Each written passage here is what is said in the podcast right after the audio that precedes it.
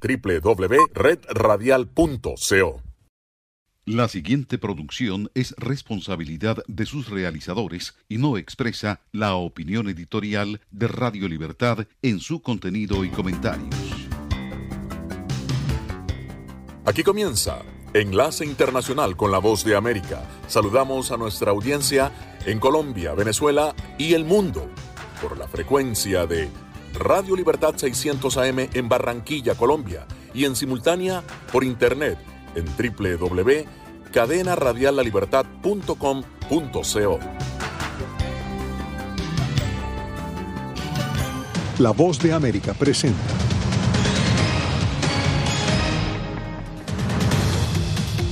Estados Unidos está a días de autorizar una vacuna contra el coronavirus, asegura el actual gobierno. 100 días con mascarilla para todos los estadounidenses es el plan de Joe Biden al llegar a la Casa Blanca. Expertos en Estados Unidos recomiendan realizar pruebas incluso entre quienes no tengan certeza de contagio. Y el futuro que le espera a la oposición de Venezuela tras las elecciones del 6 de diciembre.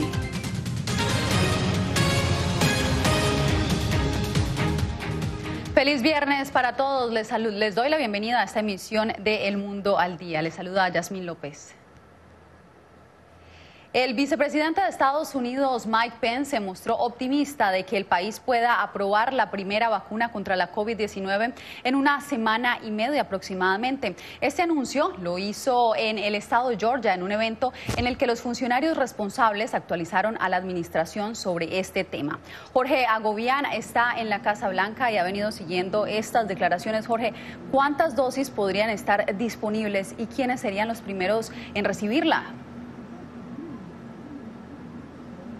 ¿Qué tal, Yasmín? El vicepresidente Mike Pence dijo que si los planes de la administración Trump tienen éxito, unos 20 millones de estadounidenses podrían recibir la vacuna para finales de año. Los más vulnerables, ancianos y personal de primera línea. El vicepresidente le preguntó a un funcionario de los Centros de Control de Enfermedades de Estados Unidos cuál sería el alcance de esto.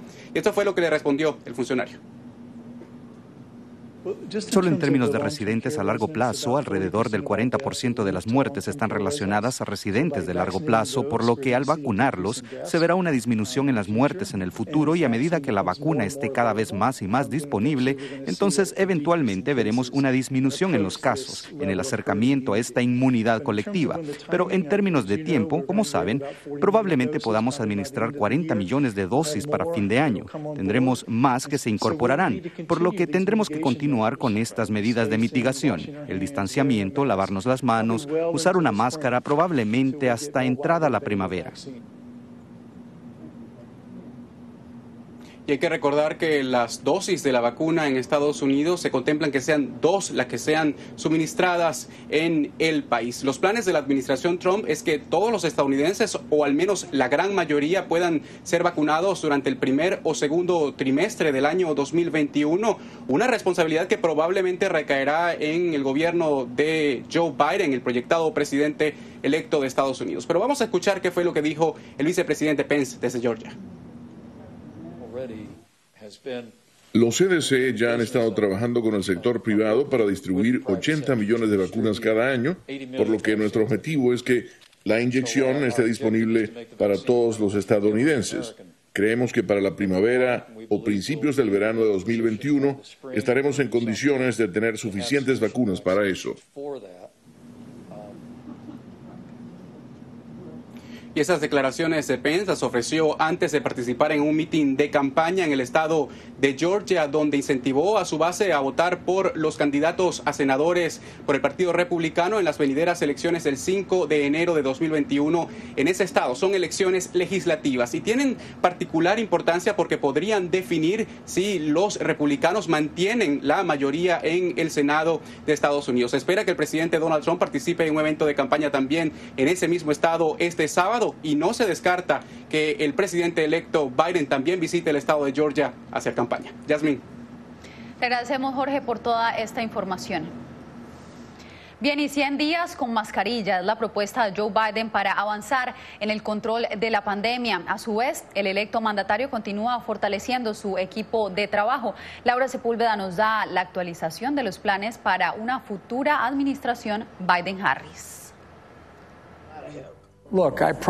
Miren, les prometo, las cosas en las que voy a trabajar muy, muy duro son, ante todo, conseguir miles de millones de dólares que se necesitan para controlar la COVID-19, distribuir la vacuna, sacarla rápidamente y hacérsela llegar a las personas que más la necesitan. El presidente electo en una mesa redonda virtual adquirió un compromiso con los estadounidenses en el cual, según dijo en entrevista con CNN, trabajaría de la mano de científicos como Anthony Fauci, actualmente la máxima autoridad en epidemiología del país. Le pedí que se quede exactamente en el mismo rol que ha tenido con los presidentes anteriores y también le pedí que sea mi asesor médico en jefe y que forme parte del equipo de COVID. Fauci, quien asegura que aceptó la propuesta en el acto, ha sido promotor del uso de máscaras entre la población. El presidente electo anunció la que será su primera solicitud a los estadounidenses. El primer día que asuma le voy a pedir al público que use máscara durante 100 días Solo 100 días con máscara, no para siempre, 100 días, y creo que veremos una reducción significativa. Biden, quien aclara que no hay que cerrar la economía para el control de la pandemia, ve con preocupación y califica como sombrío el reporte de desempleo de noviembre,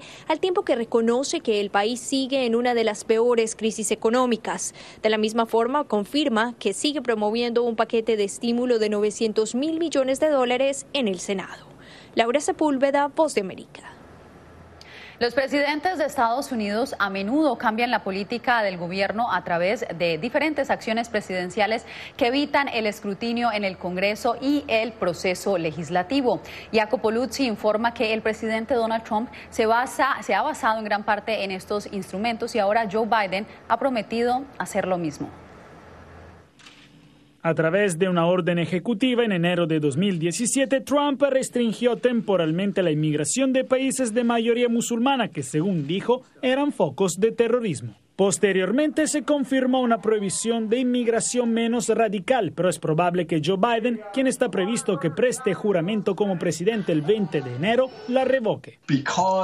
Debido a que casi cualquier orden puede ser revertida por una orden posterior, podemos tener mucha confianza en que Joe Biden entrará con todo en términos de órdenes ejecutivas. Trump ha utilizado masivamente acciones ejecutivas para implementar controvertidos cambios de política, 55 solo en su primer año. Por ejemplo, para retirarse del Acuerdo de París, un pacto climático sin pasar por el Congreso o una que autorizó la construcción de un muro en la frontera sur. Surgieron porque son una aplicación natural de la amplia concesión de poder ejecutivo que está en la Constitución. Según los expertos, Trump estaría utilizando sus últimos dos meses en el cargo para dejar su huella en el gobierno, a través de otros poderes de la presidencia, instalando a personas leales a él en puestos claves y emitiendo regulaciones gubernamentales.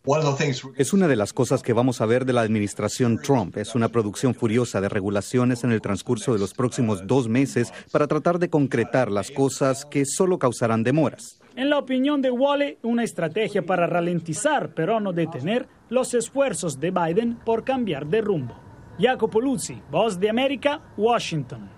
Escuchan la Voz de América conectando a Washington con Colombia, Venezuela y el mundo a través de Radio Libertad 600 AM. Bien, y a pesar de su retórica anti-inmigrante, el presidente Donald Trump tuvo éxito con el voto latino en estados considerados decisivos para las elecciones presidenciales de noviembre. Ahora, algunos se preguntan cómo lo logró. Arnaldo Rojas nos da los detalles.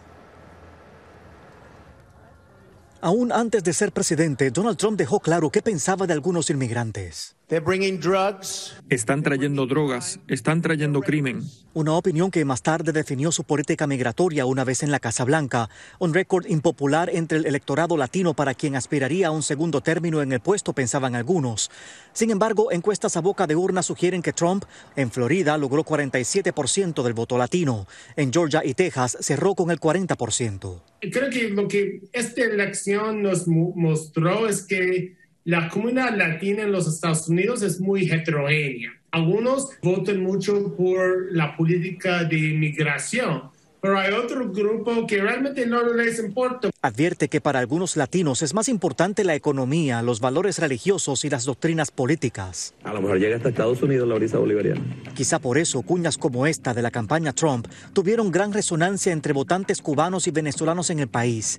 Este experto en redes sociales señala la amplia influencia que pudieron haber tenido en los votantes latinos las noticias falsas que circularon en la web. Una enorme cantidad de, eh, de contenido falso que circuló, por ejemplo, de que Biden es pedófilo. Un, un dato importante es que una gran mayoría de la gente que lo vio lo creyó. Apunta que el gran reto para el próximo gobierno es impulsar legislación que obligue a las compañías de medios sociales a ser más rigurosas en controlar el contenido que distribuyen en sus plataformas digitales. Arnaldo Rojas, Voz de América. Con una carta a su homóloga electa Kamala Harris, la vicepresidenta de Colombia le expresó su admiración y dijo estar interesada en reunirse con ella para hablar de la incorporación de las mujeres en el ámbito laboral. Jair Díaz tiene los pormenores. En la misiva, la vicepresidenta de Colombia, Marta Lucía Ramírez, felicita a su homóloga electa de los Estados Unidos, Kamala Harris, y mencionó la relación bilateral que han sostenido ambas naciones desde hace varios años. Y lo que vamos a entender también es una participación de la mujer. Vamos a tener dos vicepresidentas en este momento. Van a impulsar una serie de reformas que se han venido dando en la región, donde hay una participación mucho más activa y mucho más estratégica por parte de las mujeres. Diez mujeres son vicepresidentas en América Latina desde el año 2018, convirtiéndose en la mano derecha del poder en la región, donde la presencia femenina en la política ha venido en alza. Está la vicepresidenta Cristina Fernández de Kirchner en Argentina, está el caso de la vicepresidenta de Ecuador, de la vicepresidenta en Venezuela, Colombia, eh, Marta Lucía Ramírez y la recién electa vicepresidenta de Estados Unidos, Kamala Harris. Así que es una tendencia eh, imparable. Para el congresista Gabriel Vallejo, esto fortalece más las relaciones bilaterales entre las dos naciones. Hacer un llamado, además, para tener un empoderamiento de la mujer en la participación en política demuestra la intención de trabajar conjuntamente. En la carta de la vicemandataria de Colombia invita a su futura homóloga a unirse en los programas y políticas que ya se han creado en la región. Jair Díaz, Voz de América, Bogotá. Bogotá. Al regresar, la pandemia transforma la industria del cine. Les contamos en minutos la decisión de uno de los más grandes estudios de Hollywood.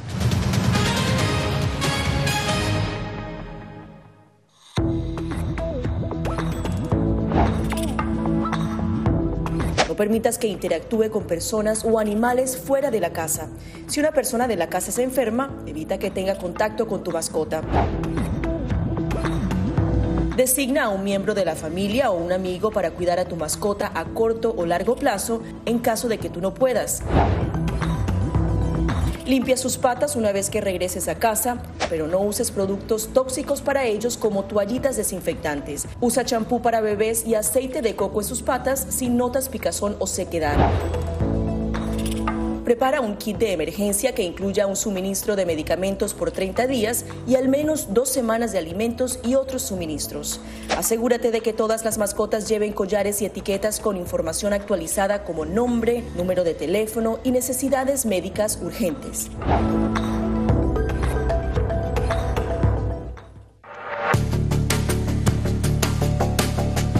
Durante el brote del COVID-19, los estafadores pueden tratar de aprovecharse de personas vulnerables a través de diversos métodos que van cambiando con frecuencia. Es posible que lo contacten por teléfono, correo electrónico, mensajes de texto, correo postal o redes sociales. Ten cuidado con ofertas de kits de supuestas pruebas caseras, curas milagrosas o pruebas inmediatamente accesibles. Response Act has made coronavirus testing more accessible immediately. Tras un desastre, organizaciones caritativas falsas aparecen afirmando que tienen vínculos con otras reales. Siempre verifica que la organización sea legítima. Alguien que asegura que trabaja en el gobierno puede pedirte tu información personal o intentar cobrarte cuotas falsas para así ingresar tu cheque de estímulo. Señal satélite desde Washington, enlace internacional de la Voz de América con Radio Libertad 600 AM.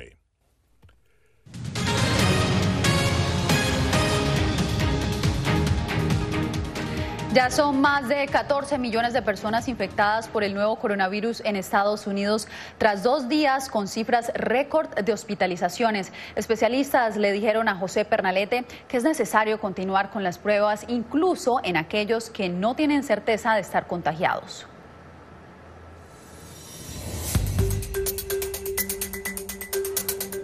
Durante las recientes 24 horas, el registro de infectados por COVID-19 en Estados Unidos superó la barrera de los 14 millones de contagios, de acuerdo a la Universidad Johns Hopkins. Los Ángeles, Chicago y Miami concentran la mayor cantidad de casos y es allí donde se enfocan los equipos de especialistas para tomar muestras en la población, incluso de personas que no tengan la certeza de haber resultado infectadas. Hay dos formas diferentes de detectar el efecto del virus o del virus en sí. La prueba con hisopo es principalmente para personas con síntomas. La prueba serológica es solo para personas que no tienen síntomas, no es para diagnóstico agudo.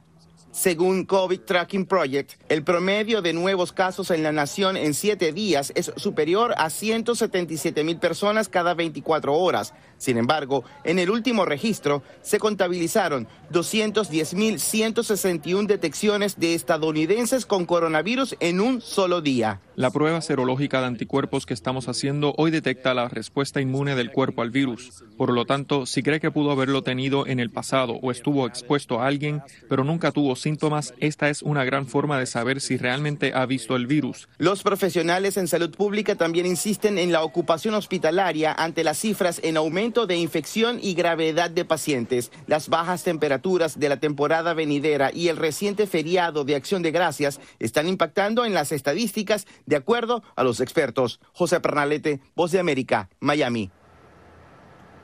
Como muchos negocios alrededor del mundo, la industria del cine ha sido impactada por la pandemia, pero un estudio de Hollywood acaba de tomar una acción radical que podría cambiar la industria cinematográfica. Verónica Villafañe nos cuenta de qué se trata. Warner Brothers anunció que en el 2021 estrenará todas sus películas en la plataforma de streaming HBO Max el mismo día que en cines en Estados Unidos. Entre las 17 superproducciones potencialmente taquilleras como la nueva Matrix y Godzilla vs. Kong.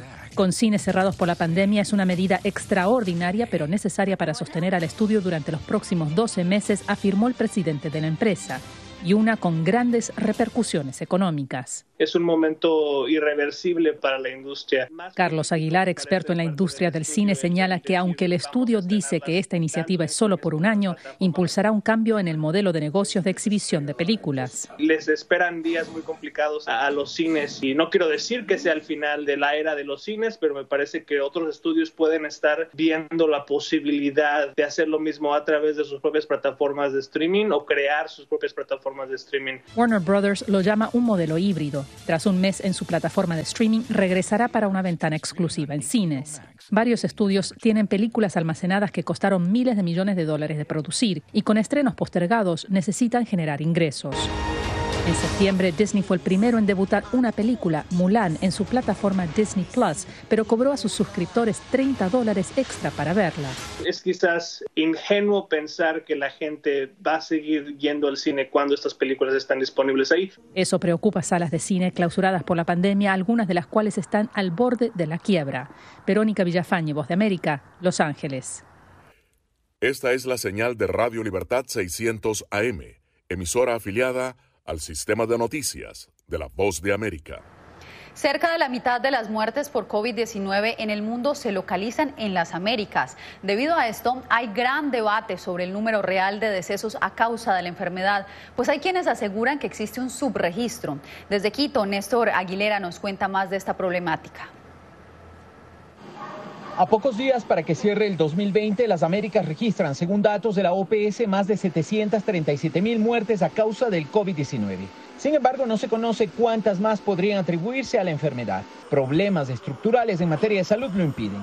América Latina ha sido muy golpeada por no tener las suficientes pruebas, por no tener una gestión adecuada. Nuestros países cercanos, Perú, Ecuador, eh, España, eh, Chile, se ubican entre los 10 países con mayor exceso de mortalidad por millón de habitantes. El investigador social Jorge Rojas Cruzati, en diálogo con La Voz de América, también se mostró preocupado frente a esta problemática. Perú efectivamente fue otro de los países de América Latina que tuvo una gran eh, incidencia de casos, también por los niveles de pobreza. Eh, Brasil también. Ecuador no es lejano a esta realidad. Evidencia un alto impacto por las muertes inusuales como consecuencia de la pandemia. Esto resulta de la diferencia entre los datos oficiales de víctimas de la enfermedad con los que ofrece el registro civil por defunciones en estos meses. El investigador Daniel Simancas aseveró que el exceso de muertes es un indicador muy poderoso de gestión de la pandemia. En Ecuador, por ejemplo, tenemos alrededor de 42 mil muertos en exceso respecto a los cinco años anteriores, al promedio. Por ahora, la expectativa y el desafío para la región se centran en la vacuna contra el COVID-19. Sin embargo, ambos consultados coincidieron en que el proceso de inmunización tomará tiempo. Néstor Aguilera, Voz de América, Quito. Al volver, debido a la pandemia, cayeron las deportaciones desde Estados Unidos a Guatemala.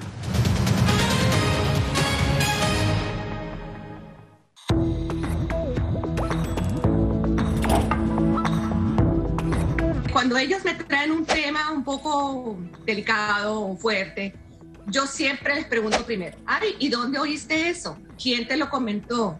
¿Y qué, y qué, qué te han comentado? Pues corrijo si han escuchado algo que no, es, no está correcto, no está bien, y les aclaro, pero lo, lo mínimo necesario para su edad. Enfócate en que tu hijo se sienta seguro y no le ofrezcas más detalles de los que pida. Si ellos preguntan, nosotros siempre les hemos respondido con la verdad, pero eh, a su edad. Finalmente, di cosas específicas que tu hijo pueda hacer para que sienta que tiene el control. Por ejemplo, enséñale que lavarse las manos con frecuencia lo puede ayudar a mantenerse sano. Escuchan La Voz de América en la señal internacional de Radio Libertad 600 AM.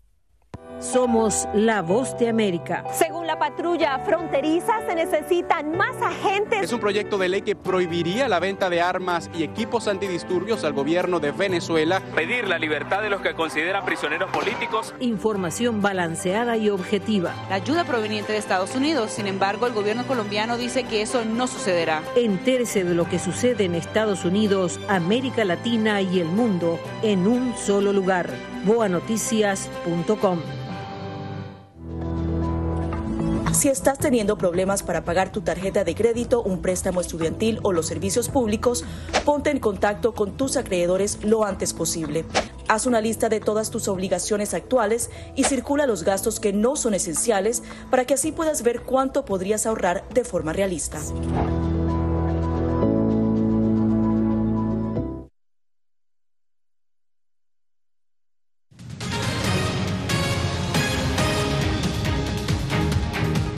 Las elecciones que se tienen previstas para este 6 de diciembre en Venezuela han planteado algunas dudas sobre el futuro de la oposición.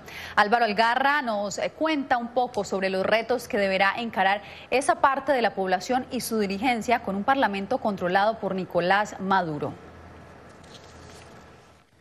A solo horas de las elecciones legislativas en las que la oposición venezolana liderada por el presidente interino Juan Guaidó no participará por considerarlas una farsa, el analista político Osvaldo Ramírez explica qué le espera a su juicio a los que adversan a la actual administración en disputa del país. Lo que estamos viendo es que muchos de ellos, muchos de estos parlamentarios pudieran estar esperando o anticipando una ola importante de represión. El experto advierte además que probablemente se verá relativamente pronto una reducción del grupo y del tamaño del gobierno interino y que habrá que crear confianza en la población opositora.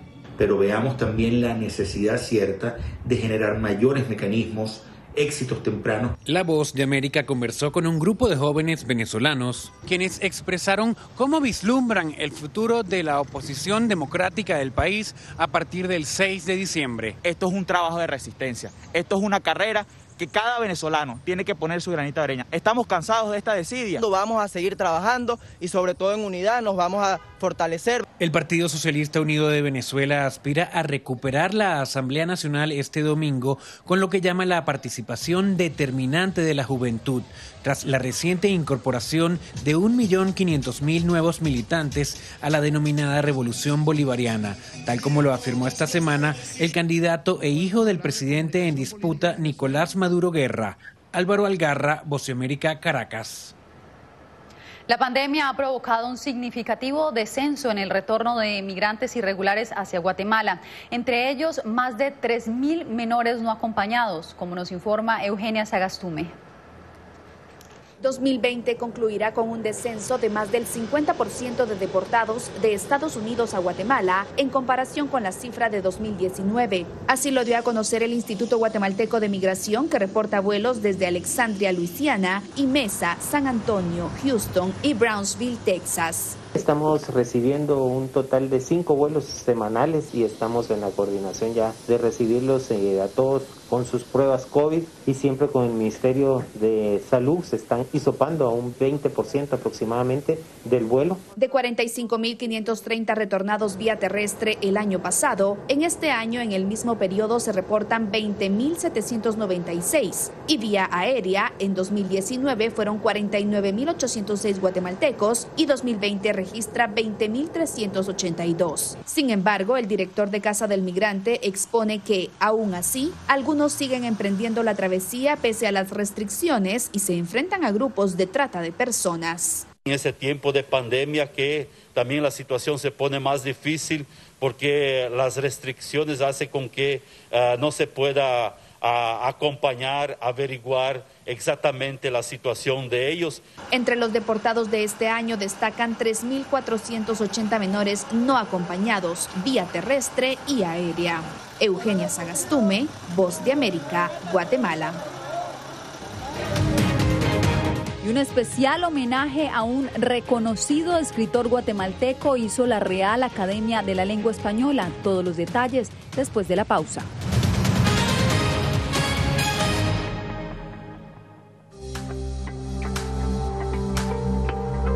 Además de asegurarse de tener un amplio suministro de alimentos en casa, a la gente también le preocupa el poder infectarse del COVID-19 a través de estos productos. La buena noticia es que los Centros para el Control y la Prevención de Enfermedades aseguran que los alimentos no son una vía de transmisión del virus.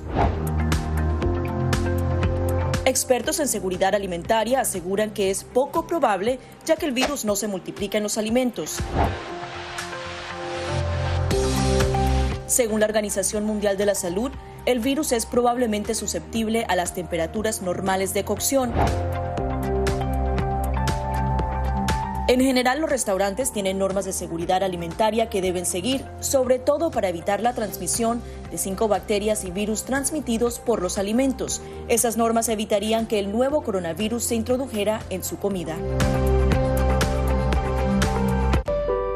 Somos la voz de América disparos de perdigones, están tirando también bombas. Donald Trump y Kim Jong-un ya se encuentran en Singapur. No han cesado los enfrentamientos entre oficiales de la Guardia Nacional y los manifestantes. Información balanceada y objetiva.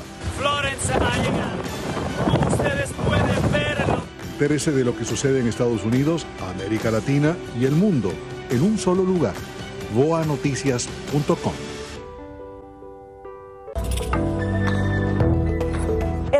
principal de este virus es que se trata de un virus nuevo y el cuerpo humano no tiene defensas para atacarlo. Los síntomas más comunes son fiebre, problemas para respirar, tos seca, dolores de cabeza y musculares. Si presentas algunos de estos síntomas, ve al centro médico más cercano para consultar a un doctor sobre tu estado. Puedes ser aislado y tus datos ser compartidos con autoridades de la salud.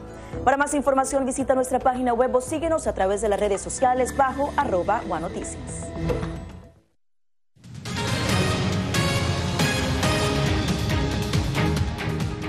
Un homenaje rinde la Real Academia de la Lengua Española a uno de los escritores hispanos más emblemáticos. Se trata de el guatemalteco Miguel Ángel Asturias por su obra El Señor Presidente, que se une a otros grandes como Don Quijote de la Mancha y Cien Años de Soledad. Alonso Castillo nos dice cómo lo hacen.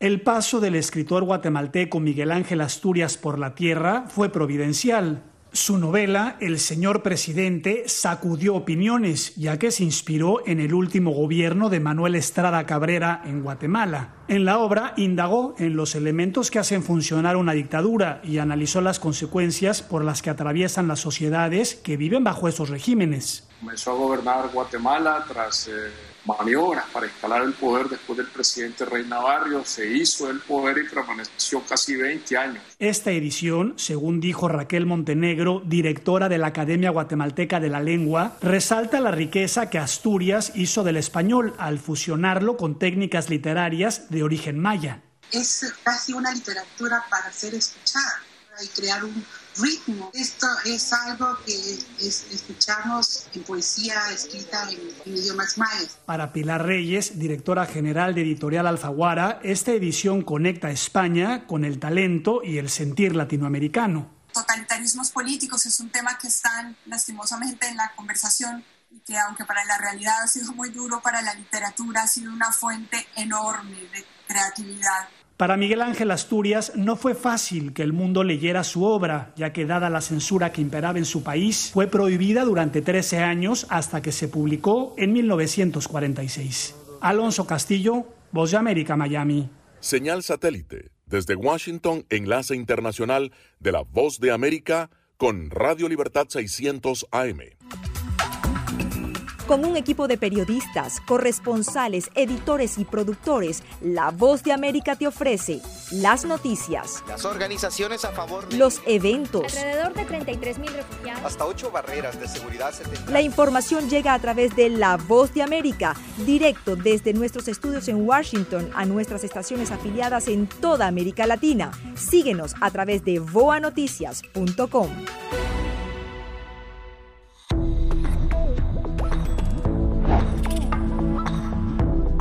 permitas que interactúe con personas o animales fuera de la casa. Si una persona de la casa se enferma, evita que tenga contacto con tu mascota. Designa a un miembro de la familia o un amigo para cuidar a tu mascota a corto o largo plazo en caso de que tú no puedas. Limpia sus patas una vez que regreses a casa, pero no uses productos tóxicos para ellos como toallitas desinfectantes. Usa champú para bebés y aceite de coco en sus patas si notas picazón o sequedad. Prepara un kit de emergencia que incluya un suministro de medicamentos por 30 días y al menos dos semanas de alimentos y otros suministros. Asegúrate de que todas las mascotas lleven collares y etiquetas con información actualizada como nombre, número de teléfono y necesidades médicas urgentes.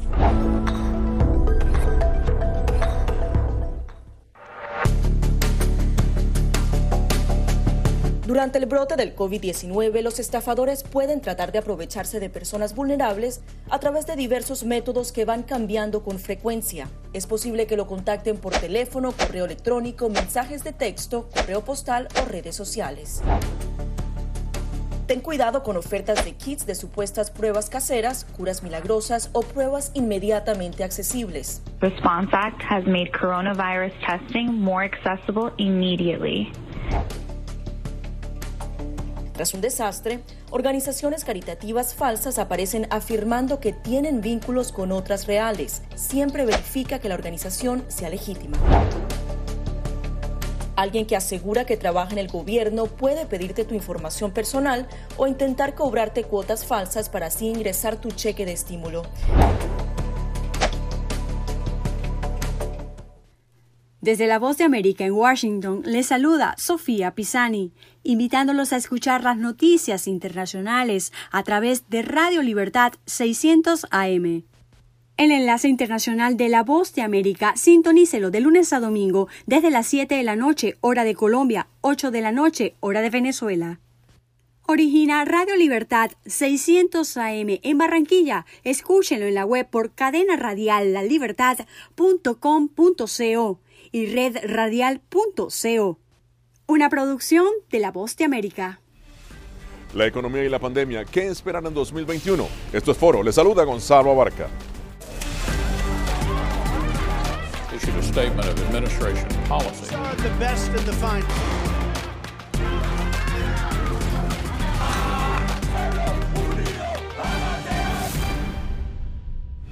Pese al aire optimista que permeó esta semana durante la presentación del nuevo equipo económico del presidente electo Joe Biden, la economía de Estados Unidos enfrenta desafíos monumentales nunca antes vistos.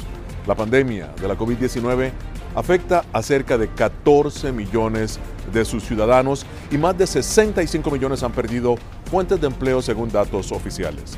La principal economía del mundo busca una recuperación no solamente expedita, sino también gradual y permanente que enfrente efectivamente el rápido crecimiento de sus rivales asiáticos. América Latina depende de la economía de Estados Unidos y el futuro en la región se mide con mayor desempleo y una fuerte desaceleración económica. Las noticias esperanzadoras de una vacuna contra la COVID-19 reactiva los mercados, devuelve la confianza del consumidor y la inversión, y el comercio empieza a moverse en la dirección correcta. Estados Unidos y América Latina deben ahora establecer una fuerte relación económica que garantice el progreso permanente de la región.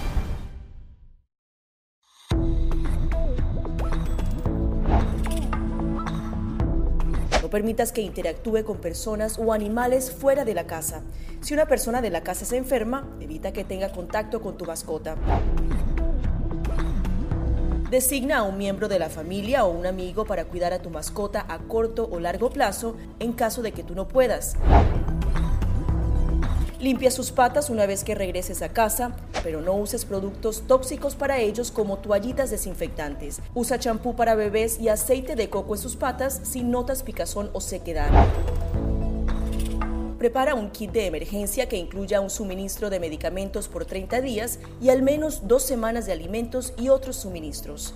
Asegúrate de que todas las mascotas lleven collares y etiquetas con información actualizada como nombre, número de teléfono y necesidades médicas urgentes.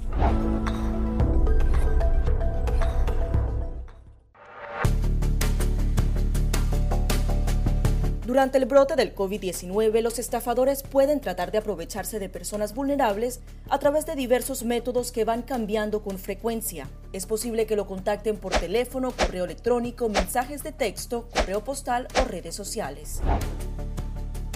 Ten cuidado con ofertas de kits de supuestas pruebas caseras, curas milagrosas o pruebas inmediatamente accesibles. Response Act has made coronavirus testing more accessible.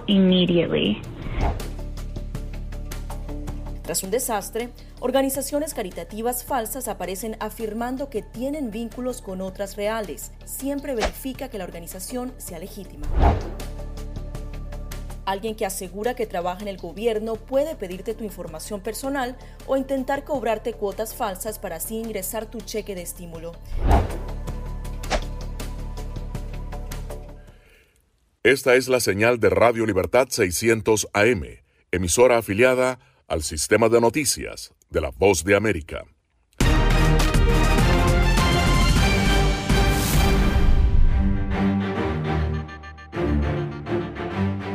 Esto es Foro de la Voz de América, la economía, tema central del gobierno del presidente electo Joe Biden. ¿A qué apuesta? ¿Qué nos depara el futuro? ¿Cuáles son sus grandes desafíos? Y sobre todo, ¿cuál será la repercusión en América Latina? Para responder esta y otras preguntas, me acompaña el doctor Tulio Rodríguez, economista y analista desde Fort Lauderdale.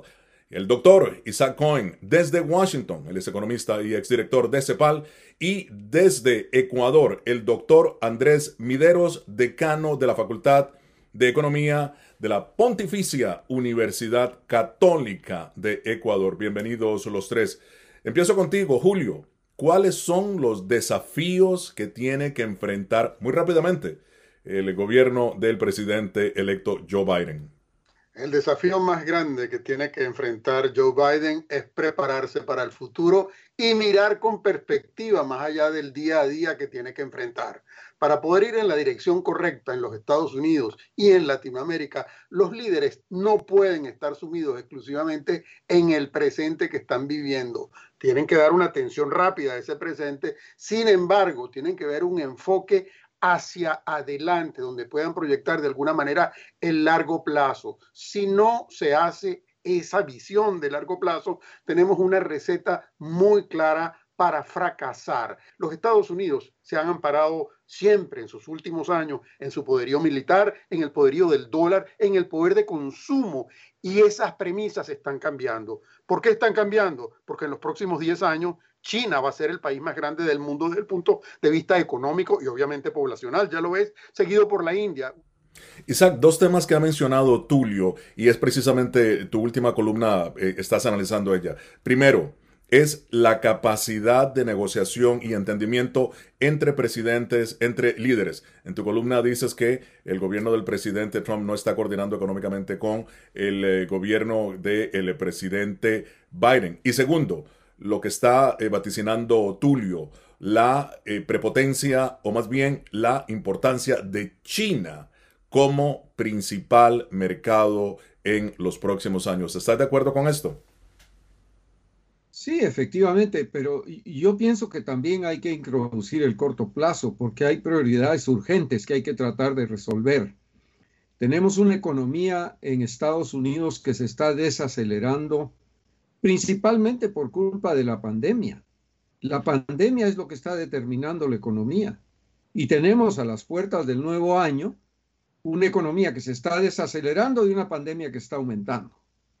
Entonces, el gobierno del presidente electo Biden tiene que lidiar con esos dos temas. Son temas de corto plazo, es cierto, pero como decía alguien, en el largo plazo, pues probablemente todos vamos a estar en el cementerio. Yo creo que si la pandemia se agudiza, vamos a tener un problema muy serio, que es que vamos a tener que volver a cerrar la economía. Andrés, el cuadro que pintan estos dos destacados economistas, tanto Tulio como Isaac, de Estados Unidos grandes desafíos. ¿Cómo crees tú que va a impactar primero a América Latina? Y segundo, ¿tú crees que, como lo ha mencionado Tulio, endeudarse es la solución para seguir adelante? Horas, eh, sin duda el mundo está enfrentando una crisis económica y que se ha dicho es la más grande desde la Segunda Guerra Mundial. Y, el financiamiento, la liquidez, la movilización de recursos es el, talón de Aquiles de la economía global en este momento. ¿Qué se hizo después de la Segunda Guerra Mundial? Fuimos a Bretton Woods y establecimos un orden económico, creamos instituciones como el Banco Mundial, como el Fondo Monetario Internacional, el patrón oro dólar que después Estados Unidos abandonó unilateralmente en los 70 y desde ahí ha venido la historia económica, ¿verdad?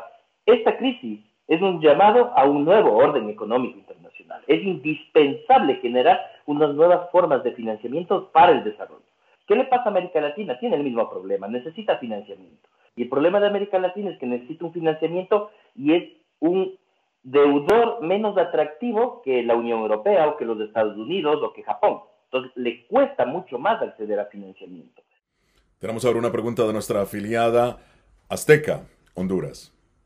¿Cuál podría ser la estrategia o plan de los Estados Unidos para controlar o auditar los fondos, ya que Honduras sigue siendo cuestionada por el manejo de la corrupción? Isaac, empiezo contigo, tu respuesta muy rápidamente, eh, yo creo que el problema de la corrupción en los flujos de financiamiento eh, oficial está bastante controlada.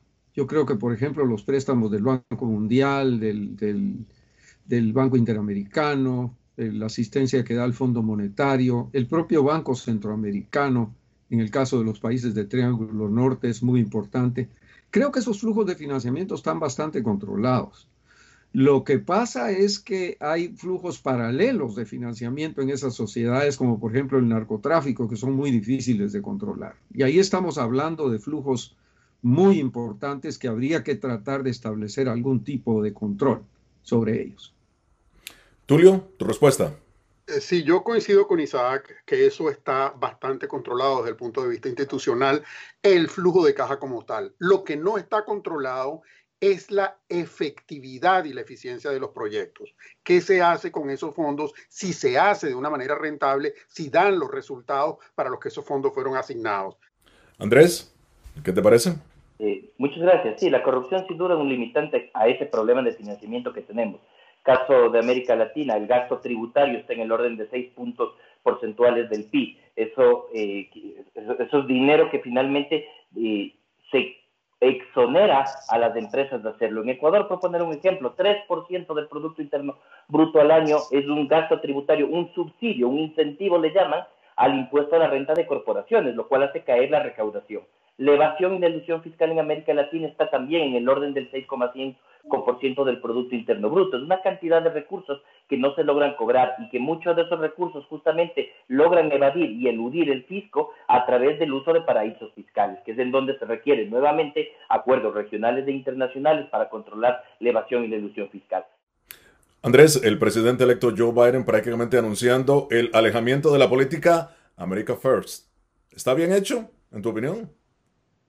Se requiere mayores consensos, una relación mucho más horizontal eh, es lo que esperamos desde América Latina de la nueva administración Biden. Eh, un comentario. Eh, para poder alejarse de, la, de esa política de America First, que realmente tiene un denominador muy claro, tienes que tener los recursos. Si no tienes los recursos, no puedes alejarte de la política porque no puedes repartir lo que no tienes esa es la parte fundamental. Por eso es que en este proceso de desarrollo, aunque tenemos que vivir el presente, y coincido mucho con lo que dice Isaac, pero también tenemos que ver cuál va a ser la economía de los Estados Unidos. Tiene que atender el orden asiático porque hacia allá es hacia donde le disparan los tiros y hacia allá es hacia donde es el peso específico. Y Latinoamérica la verá en la medida que le cree menos problemas. Y lamentablemente suena duro decirlo, pero esa es la posición específica. El que haga más ruido es el que atiendo más. Muy bien, esto es Foro de la Voz de América. Nosotros regresamos en solamente minutos. Señal satélite desde Washington, enlace internacional de la Voz de América con Radio Libertad 600 AM.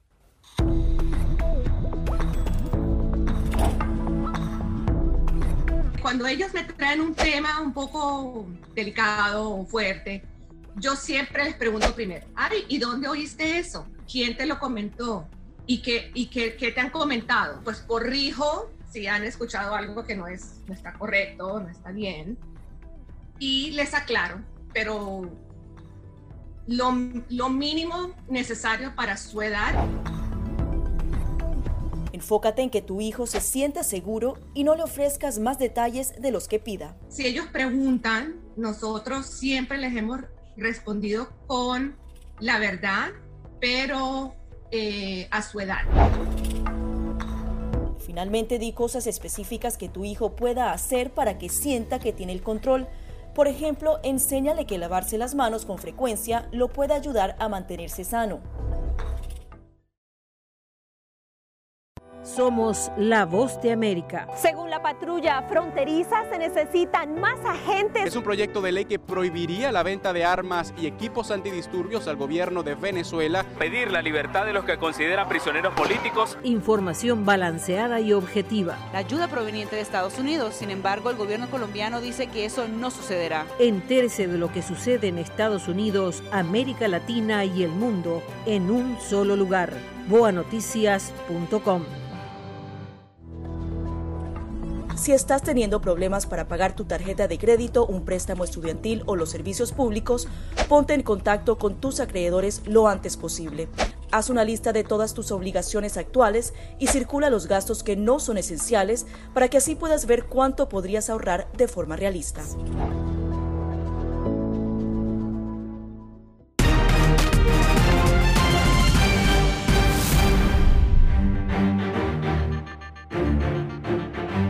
Continuamos en foro de La Voz de América. Con nosotros nuevamente el doctor Tulio Rodríguez, economista y analista, el doctor Isaac Cohen, economista exdirector de CEPAL, y desde Ecuador el doctor Andrés Mideros, decano de la Facultad de Economía de la Pontificia Universidad Católica de Ecuador.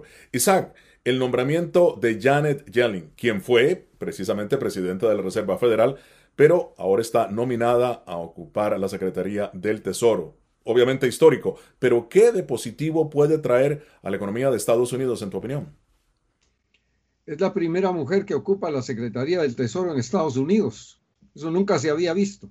Es uno de los economistas más experimentados que hay en Estados Unidos. Fue directora del Consejo de Asesores en tiempos del presidente Clinton, fue presidenta, vice, fue presidenta de la Reserva Federal de San Francisco, vicepresidenta de la Reserva Federal, presidenta de la Reserva Federal. Su especialidad son las, es, la economía del mercado de trabajo, la economía laboral. Muy bien, la pregunta nos llega ahora desde Buenos Aires, Argentina, nuestra cadena afiliada Artear. ¿Cuál piensan ustedes que puede llegar a ser el rol de Biden justamente en esta negociación entre la Argentina y el Fondo Monetario Internacional? Andrés, tu respuesta.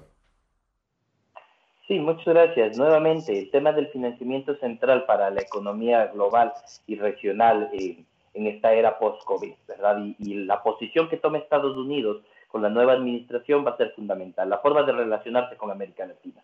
En América Latina pasaron algunas cosas durante la administración de Trump. Una de ellas fue el desmantelamiento de la integración regional. Entidades como el Banco del Sur, como la UNASUR, como la CELAC que se venían consolidando y que permitían tener un bloque de negociación financiera y comercial e incluso geopolítica más potente, fueron desmanteladas porque coincidió la era Trump con una era del desmantelamiento de los llamados gobiernos progresistas en la región, ¿verdad? Y nuevos aliados de Trump, como fue el caso de Bolsonaro en Argentina, como fue el caso de Lenín Moreno en Ecuador, desmantelaron todas esas estructuras. Eso se puede ahora recuperar, que tienes un nuevo escenario político en América Latina y una administración del Partido, eh, del partido Demócrata. Bueno, para referirme al asunto del Fondo Monetario brevemente, Estados Unidos tiene eh, mayoría, es el que tiene más votos en el directorio del Fondo Monetario. Entonces es muy importante cuando se va a recurrir al Fondo Monetario para solicitar un programa, pues contar con el apoyo de Estados Unidos. Por, porque, por la cantidad de votos que tiene en el directorio de esa institución. Respecto a la segunda pregunta, eh, pues yo creo que tenemos, estamos en una emergencia. Eso hay que tenerlo muy claro. Hay gente que se está muriendo, gente que se está enfermando, gente que está perdiendo el empleo, gente que está dejando de pagar la renta, gente que está sufriendo. Y esos son los criterios que deben inspirar la política eh, en este momento, porque es un momento de urgencia, es un momento de emergencia. Esto es como una guerra. Esto, es una, esto, es una, esto ha causado una, una caída en la economía de Estados Unidos como no la veíamos en 100 años. Entonces tenemos que tener claro esto. Y entonces preocupaciones como el endeudamiento en este momento son preocupaciones realmente muy extrañas, porque aquí lo que pasa es que el dinero está muy barato la tasa de interés está muy baja, el gobierno se puede seguir endeudando, Estados Unidos tiene la capacidad de endeudarse porque se endeuda en su propia moneda. Y entonces lo que hay que hacer es gastar en este momento para resolver el problema. Tenemos una pandemia frente a nosotros y tenemos una caída de la economía. Hay que tratar de resolver eso. Hablemosle al ciudadano común. Ustedes son todos doctores, economistas, pero hablemosle al ciudadano común. ¿Cómo piensan ustedes que va a reaccionar la economía en el 2021 a una persona que trabaja, a una persona con hijos en la casa. Empiezo contigo, Tulio. Bueno, la economía estuvo para, para el momento álgido de la pandemia, dependiendo cómo midiéramos el desempleo, el factor de salud de la economía en los Estados Unidos fundamental es ver los niveles de empleo. Eh, eh, estaban entre un 15 y un 18% como eso se viese. Eso ha venido bajando de una forma sostenida y estamos en estos momentos, en las últimas cifras que vi publicadas, en un 6.9% aproximadamente. Yo pienso que ese 6, esos niveles de entre 6 y 7% se van a mantener de una naturaleza más o menos estructural por los próximos dos años. No creo que vamos a ir a los niveles básicamente de pleno empleo que nosotros teníamos antes, donde estábamos en el 3.4, 3.5%. No, va a haber, va a haber mucha gente desocupada. Y el ciudadano común tiene que apretarse el cinturón. No neces yo sí creo que van a venir otras medidas de auxilio porque coincido que tienen que haber medidas de auxilio en este momento porque tenemos un rezago muy grande de los últimos, de los últimos meses. No estoy tan cierto que las medidas sean tan fuertes como las primeras, que a todo el mundo le van a mandar un cheque a las casas, que a todas las corporaciones les van a dar un cheque, pero sí va a haber una serie de medidas de auxilio que ciertamente la economía demanda. Esto hay que verlo siempre en función, e insisto, y me perdona mi colega, de la deuda que voy adquiriendo, porque no puedo tener más porque ¿qué estoy asumiendo? Bueno, no muero hoy, pero voy a morir mañana. Es una decisión filosófica que tengo que tomar. No, yo quiero vivir para siempre desde el punto de vista de país. Andrés, a pesar de los nuevos bríos del nuevo gobierno, ¿qué lectura haces tú de la economía en América Latina en general en el 2021? Eh, muy complicado. Los escenarios propios de la CEPAL dan cuenta de que una recuperación al estado anterior de lo que fue la pandemia del COVID-19 va a tomar por lo menos hasta 2025 en un escenario intermedio, pensando que se crezca al 1,8% anual en los próximos años la región, nos tomará cinco años llegar a los niveles que se tenían en el 2019, que no eran buenos. Es decir, sí, efectivamente el escenario es más bien de un estancamiento de la economía, de una lenta recuperación hacia adelante, y a América Latina le pasa factura en términos de bienestar mucho por el nivel de informalidad y la baja cobertura de los sistemas de seguridad social. Entonces terminamos en un nuevo proceso de empobrecimiento, muy duro, muy duro donde ya justamente apretarse el cinturón no hay cómo cuando es ya dejar de comer. En esos extremos se llegan los procesos de empobrecimiento. Y entonces la necesidad de, los estímulos fiscales que son, que son indispensables, que van a necesitar la región. Y ahí viene esa necesidad de tener garantías a nivel regional para poder movilizar recursos, financiamiento, para tener relaciones comerciales que tomen en cuenta estas particularidades, porque lamentablemente si no, a nivel de América Latina, por los dos condicionantes estructurales de bienestar más el bajo valor agregado, termina generando efectivamente en pobreza y en miseria, que es lo que como Estados y desde el, fin último de la economía hay que precautelar. Gracias. América Latina, más desempleo, más, eh, más eh, pobreza, eh, Isaac, según Andrés. Bueno, pero ¿qué esperar aquí en Estados Unidos, en tu opinión? Efectivamente, la pandemia nos tomó en América Latina en recesión.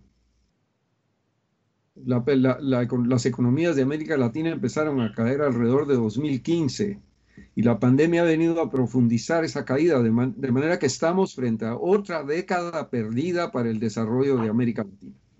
Y yo creo que va a haber que eh, eh, eh, tener muy en cuenta esta situación porque los niveles de pobreza van a aumentar, como muy bien lo dijo mi colega, y, ah, yo creo que pues va a haber que tomar serias medidas para evitar que, interrumpamos el ciclo eh, de, empobrecimiento en América Latina. Muchísimas gracias, Isaac. Bueno, y en realidad agradezco no solamente a Isaac Cohen, sino también al doctor Tulio Rodríguez y al doctor Andrés eh, Mideros por haber estado con nosotros aquí en Foro. Nosotros regresamos en solamente segundos. Esta es la señal de Radio Libertad 600 AM, emisora afiliada al sistema de noticias de la Voz de América.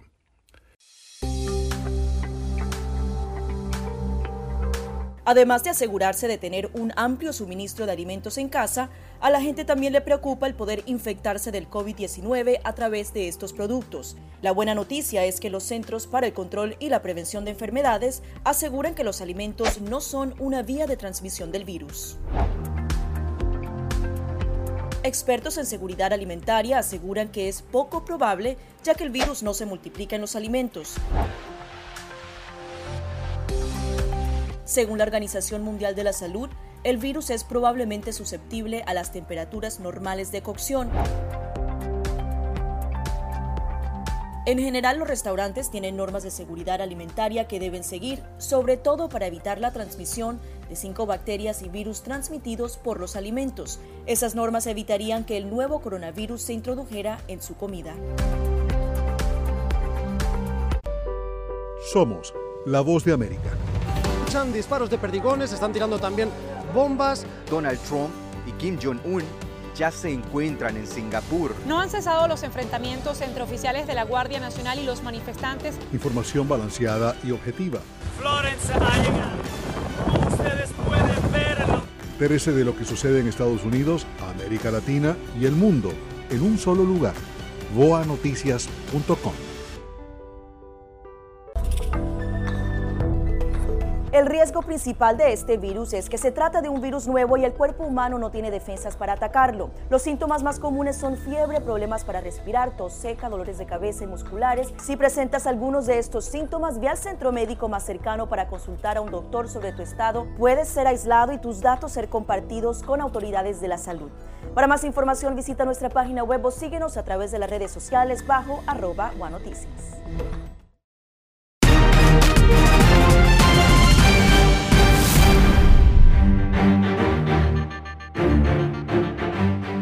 Este 6 de diciembre Venezuela acude de nuevo a las urnas para renovar su Asamblea Nacional. Luego de la elección, muchos analistas señalan que la figura de Juan Guaidó como presidente interino dejaría de tener validez. Natalie Salas Guaitero conversó con el embajador James Story de la Oficina de Asuntos Externos de Estados Unidos para Venezuela sobre cuál será el papel de Estados Unidos hacia Venezuela luego de estos comicios la consulta popular del próximo 6 de diciembre. ¿De qué manera piensa usted que pudiera impactar el apoyo de Estados Unidos a la figura del presidente interino Juan Guaidó? Eh, hemos sido bastante claros. Para nosotros la constitución es bastante clara, 233, y hay otros artículos que indican que el presidente Guaidó sigue siendo, presidente ah, de Venezuela. Yo creo que va a haber un rechazo total del 6 de diciembre. Por el otro lado, la consulta popular es un hito nacional, es un camino a frente a, movilizar la sociedad civil, a los gremios, estudiantes, enfermeras, médicos, lo que sea, eh, para alzar la voz, alzar su voz, a mostrar o, pedir lo que es constitucionalmente ah, aceptable en el país. Se puede ir a la calle, hasta el propio Maduro dijo que en otros países tiene el derecho de la protesta y, hasta rebelión, pero en Venezuela no. ¿Temen ustedes por el futuro de Juan Guaidó dentro de Venezuela, tomando en cuenta que después del 6 de diciembre no sería reconocido ni siquiera como diputado por parte del gobierno en disputa de Nicolás Maduro? Yo creo que no existe una persona con el coraje que tiene el presidente interino Juan Guaidó. Mira, hay muchas personas héroes en el país, muchas personas haciendo sus labores y trabajando en la calle, y, el presidente eh, Guaidó es uno de ellos. Ah, es firme en su convicción. Ah, me, me, imagino que va a quedarse dentro de Venezuela haciendo la lucha para derechos. Cuando digo lucha, estamos hablando de derechos fundamentales de la Constitución. Estar en la calle pidiendo lo básico no es contra la Constitución. Otros países, por ejemplo en Europa, que de alguna manera no han sido tan firmes en su apoyo con el gobierno interino de Juan Guaidó, ¿cree usted, embajador, que pudieran retirarle su apoyo o poner en duda eh, su posición como presidente interino? Mira, eh, eh, tienen un proceso entre ellos porque hay 27 países que, que tienen que llegar a un acuerdo, pero para mí llama mucha atención que en el caso de España, ah, ahora están hablando sobre condiciones mínimas para elecciones presidenciales. Ese es un cambio importante uh, y porque se reconoce que el problema viene de las elecciones fraudulentas de mayo de 2018. El problema no es la Asamblea Nacional, el problema es un régimen que no deja otros pensamientos a florecer. Cuando usted mencionaba el acercamiento de las relaciones entre el gobierno de Nicolás Maduro con sus socios más fuertes, China, eh, Rusia, Turquía, Irán, eh, ¿temen eh, ustedes por la seguridad nacional de Estados Unidos? Mira, diría lo siguiente, no solamente los Estados Unidos, sino todas las Américas. el problema en Venezuela es un problema que se siente más en Venezuela, por supuesto, porque son los venezolanos que todos los días son reprimidos y no tienen la capacidad de, salir a la calle, no tienen comida, medicamentos, no tienen la oportunidad de expresarse. También hay 6 millones de venezolanos fuera que, eh, que también no tienen sus derechos, ah, porque tuvieron que salir de Venezuela de una forma forzada a veces. Hay muchos políticos que por fuerza salieron del, del, país. Y, y, el, problema, el problema de Venezuela es un problema para todas las Américas porque han mostrado una aptitud de atacar eh, las instituciones democráticas en otros países. Yo creo que hay que ponerle el ojo en todo lo que está pasando en Venezuela porque afecta a toda la región. Embajador, muchísimas gracias por estos minutos con la voz de América. Muchísimas gracias a ustedes. Una entrevista de Natalie Sanas Moitero al embajador James Story. Y así llegamos al final de esta edición de Foro de la Voz de América. Los esperamos la próxima semana con el análisis más allá de la noticia. Desde Washington, les habló Gonzalo Márquez. Escuchan la Voz de América en la señal internacional de Radio Libertad 600 AM. Hacemos una pausa y ya volvemos.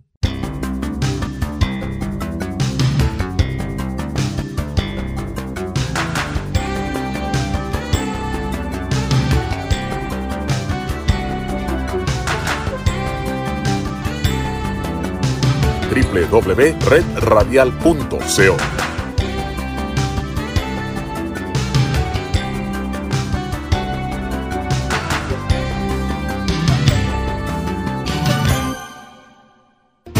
Llegó la tienda express, el más espectacular programa de fidelidad para tenderos y consumidor final.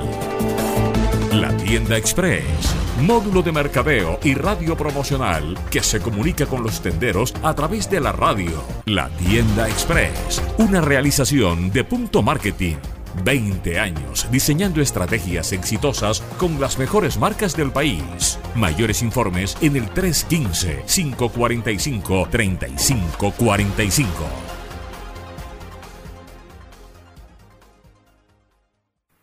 Solo Universal logra reunir lo mejor de tres décadas. Maybe I didn't treat you. Lady, I'm your knight in shining armor, and I love you. There's a little black spot on the sun today. Y todavía hay más para escuchar. Música, el lenguaje universal. www.universalestereo.com Diario La Libertad. La libertad es noticia. Diario La Libertad. La libertad es de todos. El periódico con la mayor aceptación de la región Caribe. Ahora en www.diariolalibertad.com. Diario La Libertad. Es noticia y actualidad. Diario La Libertad. Con la fuerza de la verdad. La libertad. Con un equipo de periodistas, corresponsales, editores y productores, La Voz de América te ofrece las noticias, Las organizaciones a favor de los eventos. Alrededor de 33 mil refugiados. hasta ocho barreras de seguridad se tendrán. La información llega a través de La Voz de América, directo desde nuestros estudios en Washington a nuestras estaciones afiliadas en toda América Latina. Síguenos a través de voanoticias.com. La voz de América presenta Cada semana La Voz de América te invita a ser parte de Venezuela 360. Para empoderar las voces que quieren reunir a tu país. Para escribir con ritmos contagiosos. Un nuevo capítulo en tu historia. Con un mismo lenguaje. El de la esperanza. El del futuro. El de la vida. Únete a un equipo de origen hispanoamericano Que trabaja para conectarnos con el ADN venezolano. Conéctate con los tuyos. Conéctate con nosotros. Conéctate en WhatsApp digitando más 1-202-549-8691. Y conviértete en protagonista de una historia que tú mismo ayudarás a construir. Conéctate cuantas veces quieras con Venezuela 360 en buenoticias.com. Y sé parte de nuestro equipo de redacción a través de tu conexión WhatsApp. Recuerda, más 1-202-549-8691. Radio Libertad. Radio Libertad 600 AM en Colombia. Local en todas partes. Esta es la señal internacional de Radio Libertad 600 AM. Enlace con la voz de América.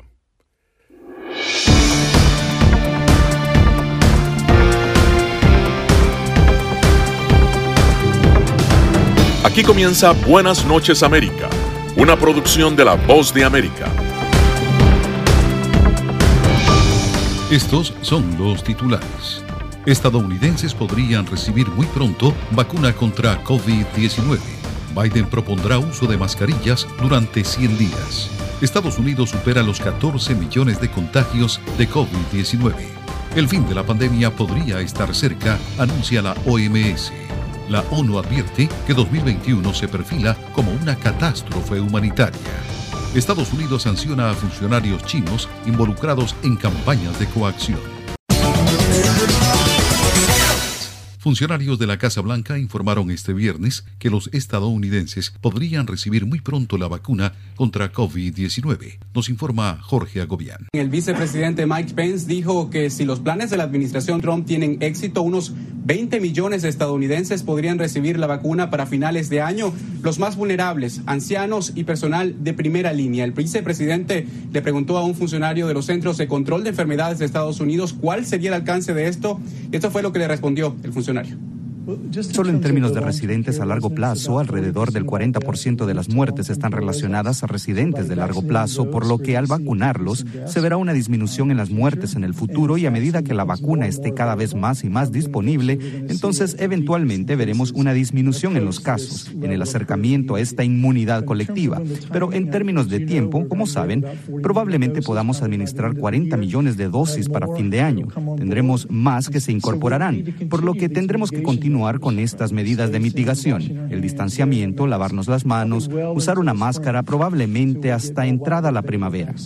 Y hay que recordar que las dosis de la vacuna en Estados Unidos se contemplan que sean dos las que sean suministradas en el país. Los planes de la administración Trump es que todos los estadounidenses, o al menos la gran mayoría, puedan ser vacunados durante el primer o segundo trimestre del año 2021. Una responsabilidad que probablemente recaerá en el gobierno de Joe Biden, el proyectado presidente electo de Estados Unidos. Pero vamos a escuchar qué fue lo que dijo el vicepresidente Pence desde Georgia. Los CDC ya han estado trabajando con el sector privado para distribuir 80 millones de vacunas cada año, por lo que nuestro objetivo es que la inyección esté disponible para todos los estadounidenses. Creemos que para la primavera o principios del verano de 2021 estaremos en condiciones de tener suficientes vacunas para eso.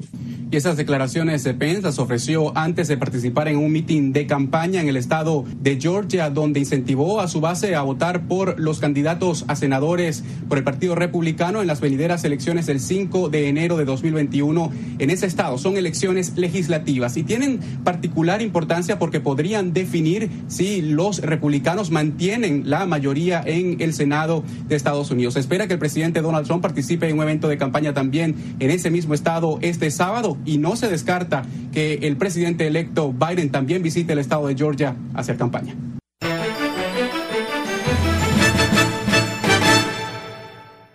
El proyectado presidente electo de Estados Unidos, Joe Biden, dijo este viernes que propondrá el uso de mascarillas durante 100 días cuando asuma el cargo. Nos informa Laura Sepúlveda.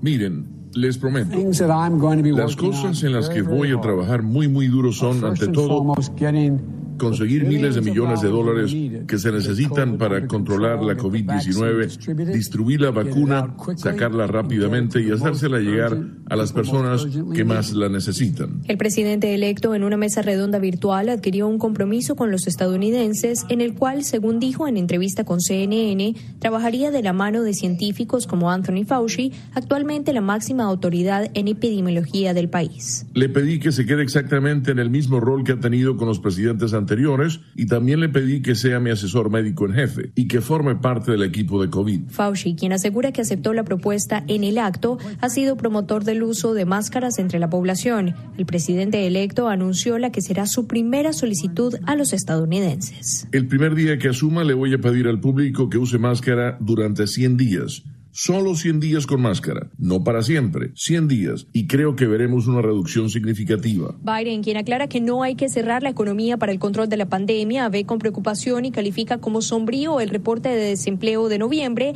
al tiempo que reconoce que el país sigue en una de las peores crisis económicas. De la misma forma, confirma que sigue promoviendo un paquete de estímulo de 900 mil millones de dólares en el Senado. Laura Sepúlveda, Voz de América.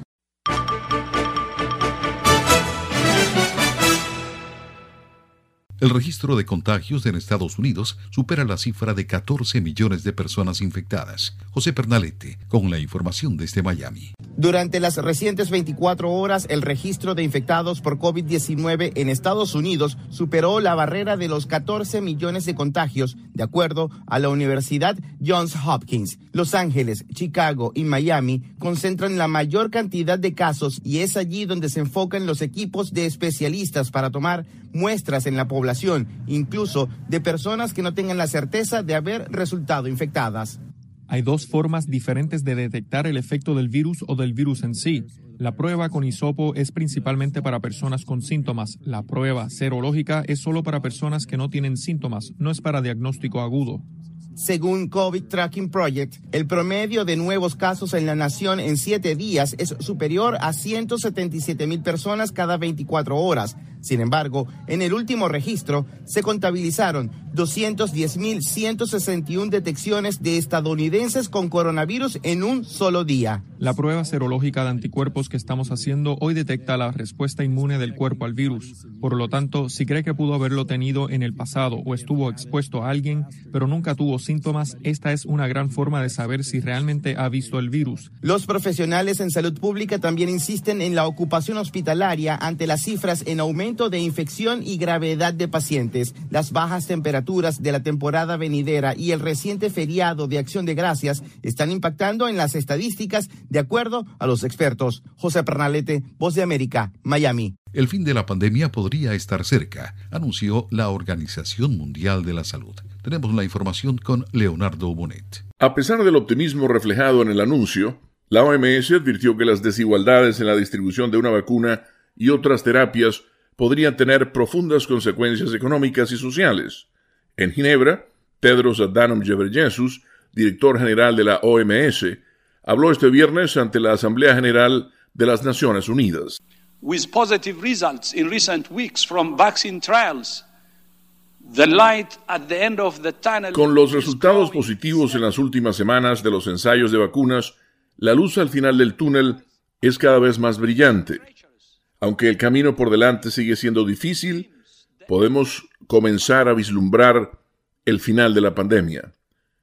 Ghebreyesus afirma que para evitar más desigualdades, todas las vacunas y terapias deben compartirse equitativamente como bienes públicos globales, no como productos privados, y anunció la creación de un nuevo Consejo Económico de Salud que será presidido por la profesora y economista Mariana Matsukato. We simply cannot accept a world in which the poor and marginalized Simplemente no podemos aceptar un mundo en el que los ricos y poderosos pisoteen a los pobres y los marginados en la estampida de las vacunas. Esta es una crisis mundial y las soluciones deben compartirse equitativamente como bienes públicos mundiales, no como productos privados que amplían las desigualdades y se convierten en una razón más por la que algunas personas se quedan atrás. Tedros Adhanom Ghebreyesus, director general de la Organización Mundial de la Salud, también enfatizó que el financiamiento para ACT Accelerator, la colaboración global para desarrollar diagnósticos, terapias y vacunas de COVID-19, enfrenta una brecha de financiamiento de 4.300 millones de dólares para el año en curso y de 23.000 millones de dólares adicionales en 2021. Leonardo Bonet, Voz de América, Washington.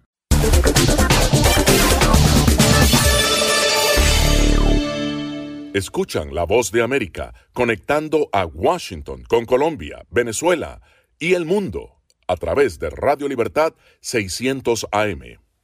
A pesar de su retórica de mano dura con la inmigración, el presidente Donald Trump logró cortejar con éxito al voto latino en estados considerados decisivos en las elecciones presidenciales de noviembre. Nos informa desde Houston Arnaldo Rojas. Aún antes de ser presidente, Donald Trump dejó claro qué pensaba de algunos inmigrantes. Están trayendo drogas, están trayendo crimen. Una opinión que más tarde definió su política migratoria una vez en la Casa Blanca, un récord impopular entre el electorado latino para quien aspiraría a un segundo término en el puesto, pensaban algunos. Sin embargo, encuestas a boca de urna sugieren que Trump en Florida logró 47% del voto latino. En Georgia y Texas cerró con el 40%. Creo que lo que esta elección nos mostró es que la comunidad latina en los Estados Unidos es muy heterogénea. Algunos votan mucho por la política de inmigración, pero hay otro grupo que realmente no les importa. Advierte que para algunos latinos es más importante la economía, los valores religiosos y las doctrinas políticas. A lo mejor llega hasta Estados Unidos la brisa bolivariana. Quizá por eso cuñas como esta de la campaña Trump tuvieron gran resonancia entre votantes cubanos y venezolanos en el país. Este experto en redes sociales señala la amplia influencia que pudieron haber tenido en los votantes latinos las noticias falsas que circularon en la web. Una enorme cantidad de, eh, de contenido falso que circuló, por ejemplo, de que Biden es pedófilo. Un, un dato importante es que una gran mayoría de la gente que lo vio lo creyó. Apunta que el gran reto para el próximo gobierno es impulsar legislación que obligue a las compañías de medios sociales a ser más rigurosas en controlar el contenido que distribuyen en sus plataformas digitales. Arnaldo Rojas, Voz de América.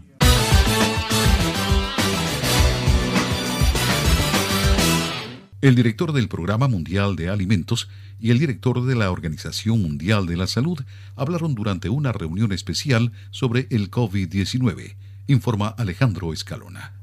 En la ciudad de Nueva York, este viernes, altos funcionarios de la ONU alertaron que el próximo año se perfila como una catástrofe humanitaria y que los países ricos no deberían pisotear a los pobres en una estampida de vacunas para combatir la pandemia de coronavirus. El director del Programa Mundial de Alimentos, David Beasley, y el director de la Organización Mundial de la Salud, Tedros Adhanom Ghebreyesus hablaron durante una reunión especial sobre el COVID-19, el cual surgió en China a fines del año pasado y que hasta ahora ha infectado 65 millones de personas en todo el mundo. La pandemia, las medidas tomadas por los países para tratar de detener su propagación y el impacto económico han impulsado un aumento del 40% en el número de personas que necesitan ayuda humanitaria, dijo Naciones Unidas a principios de esta semana. 2021 será literalmente catastrófico en base a lo que estamos viendo en esta etapa, dijo Beasley, y agregó que en una decena de países la hambruna está tocando la puerta. Beasley añadió que es probable que 2021 sea el peor año de crisis humanitaria desde el comienzo de Naciones Unidas hace 75 años. Por su parte, el secretario general de la ONU, Antonio Guterres, y sus principales funcionarios también han pedido que las vacunas COVID-19 estén disponibles para todos y que los países ricos ayuden a los países en desarrollo a combatir y recuperarse de la pandemia. Alejandro Escalona, Voz de América, Washington. El secretario de Estado de Estados Unidos, Mike Pompeo, anunció el viernes la imposición de sanciones contra funcionarios del Departamento de Trabajo y el Partido Comunista de China, PCSH, acusándolos de acciones propagandísticas en el exterior. Bajo su autoridad como diplomático de mayor rango en Estados Unidos, Pompeo anunció las restricciones de visa a los funcionarios de ambas entidades. Pompeo dijo que el Departamento de Trabajo de la Nación Asiática financia y apoya a organizaciones extranjeras para difundir propaganda y coaccionar y acosar a quienes se oponen a las políticas de Beijing. También acusó al gobierno comunista de China porque, según dijo, con frecuencia intimida al personal académico, empresas, grupos de la sociedad civil y comunidades del exilio chino que denuncian los horribles abusos contra los derechos humanos que tienen lugar en Xinjiang, el Tíbet y otras partes de China. En el comunicado, el diplomático estadounidense no mencionó nombres ni países donde hayan ocurrido estas acciones. Tony Cano, Voz de América, Washington. Aquí comenzamos nuestro recorrido por Latinoamérica y sus noticias. En Venezuela continúan los pronunciamientos en rechazo a las elecciones legislativas que se efectuarán el domingo, informa Carolina Alcalde. A pesar del rechazo de la oposición venezolana, distintos sectores de la sociedad civil y gran parte de la comunidad internacional, el domingo se celebrará el evento electoral que es considerado un fraude y que pretende renovar al Parlamento venezolano de mayoría opositora, agravando, según expertos, la compleja crisis institucional que vive Venezuela. Voces como la del dirigente juvenil Gerardo Ramírez se suman a los exhortos a rechazar y no participar en el proceso electoral, en el que, de acuerdo a encuestadoras como Data Análisis y Consultores 21, aproximadamente un 62% de la población no está motivada a participar. Eso no es más que un sainete, un circo electoral que han orquestado un grupito de amigos que se reunieron para cobrar y darse el vuelto ellos mismos. Y a ciencia cierta, hoy no responden por ninguno de los intereses del pueblo venezolano. Rafael Uzcategui, coordinador de la Organización Defensora de Derechos Humanos Provea, reitera que el evento electoral no cuenta con garantías para que sean consideradas libres, democráticas y confiables, y además advirtió que a propósito de la crisis de los servicios básicos, puntualmente del combustible, podrían registrarse episodios de ventajismo. Los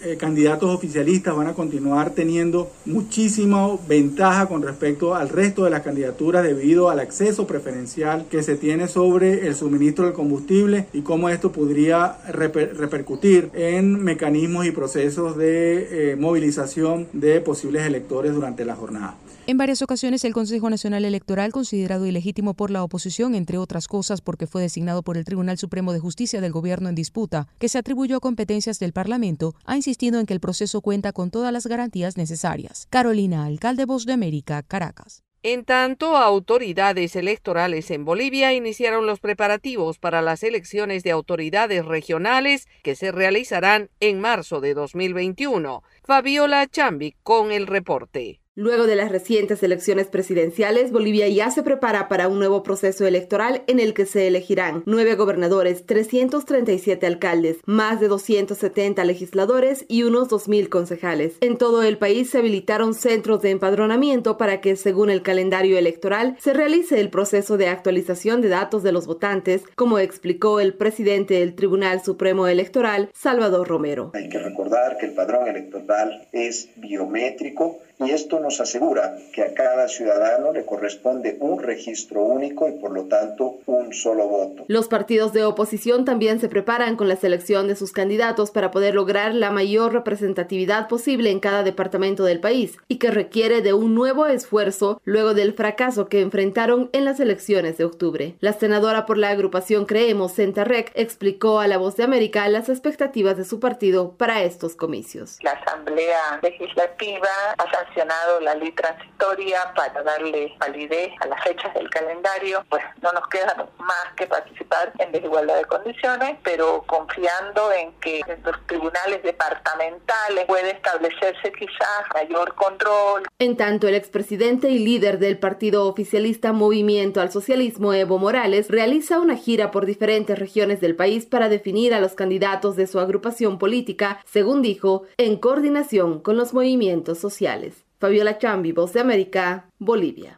Y el gobierno de Nicaragua asegura contar con millonarios recursos para comprar la vacuna contra el COVID-19. Daliano Caña tiene el reporte. Pese a las críticas que han rodeado el manejo que ha hecho el gobierno de Nicaragua sobre la pandemia del COVID-19, las autoridades oficiales esperan estar entre los primeros países en vacunar a la población y para ello ya tienen asegurados 107 millones de dólares, aunque aún no tienen contrataciones de compra para la vacuna con los laboratorios que están trabajando en su desarrollo. El ministro de Hacienda y Crédito Público, Iván Acosta, reveló a un medio de comunicación oficial nicaragüense que solo están esperando las instrucciones del presidente Daniel Ortega para proceder a la compra y ejecutar los fondos ya conseguidos. Suscribimos un acuerdo con el BESI de hasta, 150, hasta 50 millones y un acuerdo con el BID de una operación cerca de, en este caso, de 57 millones para atender por diferentes vías. Por su parte, el epidemiólogo Leonel Argüello, integrante del Comité Científico Multidisciplinario para el abordaje del COVID-19 en Nicaragua, dijo que se requiere vacunar al menos entre el 70 y 80% de la población. Y José Antonio Vázquez, presidente de la Unidad Médica Nicaragüense, apuntó que se debe seguir un protocolo para realizar todo el proceso.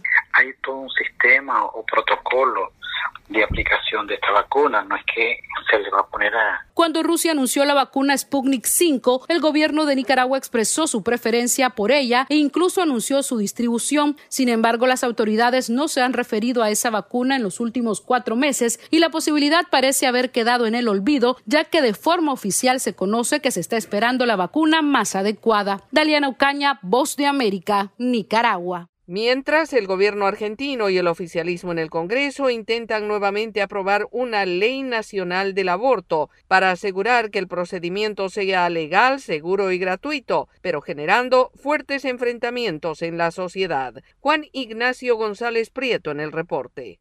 Las comisiones del Congreso argentino comenzaron a debatir el proyecto del presidente Alberto Fernández, que intenta por novena vez en la historia aprobar un proyecto de legalización del aborto. En 2018, el Senado rechazó la iniciativa que propone aplicarlo hasta la 14 semana de gestación, no obliga a los médicos a realizarlo e implementa un plan de mil días para fortalecer la atención de las mujeres durante el embarazo y el nacimiento, adelantó el presidente criminalización del aborto de nada ha servido. Solo ha permitido que los abortos ocurran clandestinamente en cifras preocupantes. En las calles hay movilizaciones a favor y en contra. Los llamados Provida, sectores de la Iglesia Católica, Evangélica y organizaciones no gubernamentales. Y los verdes, agrupaciones feministas de partidos de izquierda y de derechos humanos. Mientras, los diputados como Waldo Wolf, de la oposición PRO, señalan que muchos consideran que deben decidir las mujeres. Nosotros,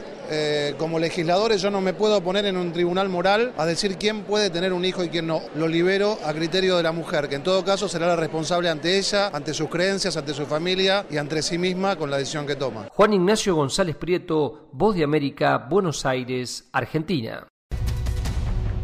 Y ya de vuelta a la voz de América, destacamos otras noticias. En medio del aumento de casos de contagio de COVID-19 y el elevado número de fallecimientos, la espera por la vacuna es una mezcla de ansiedad y esperanza, y los trabajadores de salud del sistema hospitalario Jackson Memorial están entre los primeros que recibirán esta vacuna. Alonso Castillo tiene la información. Los congeladores especiales con temperaturas árticas resguardarán las vacunas que combatirán el COVID-19. La red hospitalaria del Jackson Health System está tomando las medidas necesarias para recibir el primer suministro de vacunas y distribuirlas, según nos dijo Vanessa Goodnow, directora del Departamento Farmacéutico de dicho sistema de salud. Fuimos seleccionados por la cantidad de casos que hemos tenido de COVID-19 y por nuestra capacidad para hacer llegar una gran cantidad de vacunas a nuestros empleados y finalmente a los pacientes de nuestra comunidad. Los Centros para el Control y la Prevención de Enfermedades determinaron que las primeras personas que deben recibir la vacuna son los trabajadores de la salud y los residentes de asilos para ancianos. La eficacia de la vacuna es una de las preocupaciones del público, sobre lo que la experta manifestó su opinión. Los datos parecen muy prometedores, mostrando más del 90% para las dos primeras vacunas que se espera que salgan, por lo que con esta capacidad de vacunar y tener protección contra el COVID-19 nos permitirá comenzar a mirar hacia adelante. La farmacéutica Pfizer envió sus ensayos clínicos a la Administración de Alimentos y Medicamentos FDA, que el próximo 10 de diciembre se reunirá para deliberar. Florida es el tercer estado en el país en rebasar el millón de contagios de COVID-19. Alonso Castillo, Voz de América, Miami. Están en sintonía de la Voz de América y seguimos con las noticias. La Organización Panamericana de la Salud anuncia que los 10 países más pobres de Latinoamérica y el Caribe recibirán gratuitamente la vacuna contra el COVID-19. Judith Martín Rodríguez tiene esta historia. Esta semana y en medio de gran expectativa, la Organización Panamericana de la Salud anunció una muy buena noticia para América Latina y el Caribe, y es que gracias a una iniciativa, 10 países de la región no pagarán por la vacuna contra el COVID-19. En el pasado, los países más pobres de Latinoamérica recibieron los antídotos para otras enfermedades entre 6 y 8 meses más tarde que otras naciones desarrolladas. Jarbas Barbosa, el subdirector de la Organización Organización Panamericana de la Salud explicó la forma en que se distribuirá esta vacuna. Las vacunas al principio tienen una, una producción muy limitada y exactamente por eso que la recomendación va a ser de utilizarlas para, primero, proteger las personas más vulnerables y salvar vidas.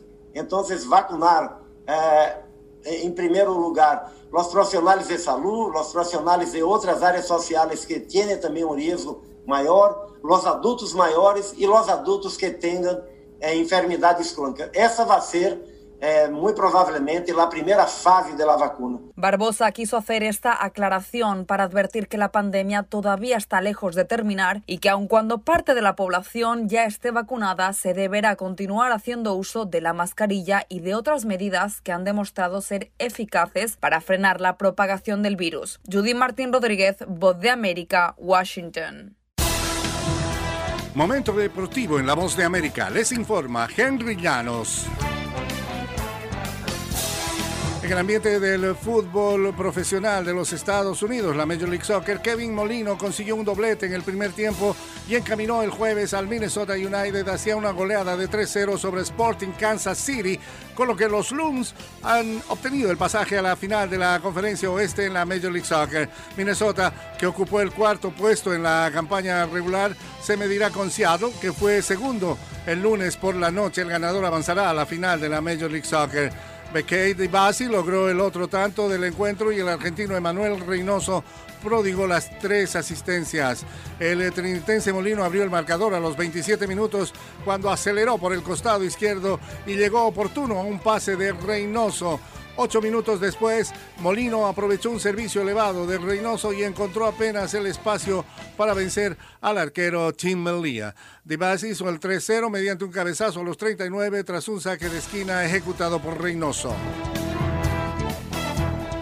En el ambiente del baloncesto de la NBA, Anthony Davis, uno de los jugadores más cotizados, concretó el jueves un convenio por 5 años y 190 millones de dólares para continuar con los Lakers de Los Ángeles. Un día después de que LeBron James, su gran estrella, alcanzó una extensión de contrato por dos años y 85 millones de dólares para seguir con los Lakers hasta el 2022-2023. Davis se comprometió a quedarse hasta la temporada 2024-2025 y dar lo mejor que tiene todavía para que eh, los Lakers vuelvan a reencontrarse con el sitial que tenían con grandes figuras hace algún tiempo atrás. Henry Llanos, Voz de América, Washington.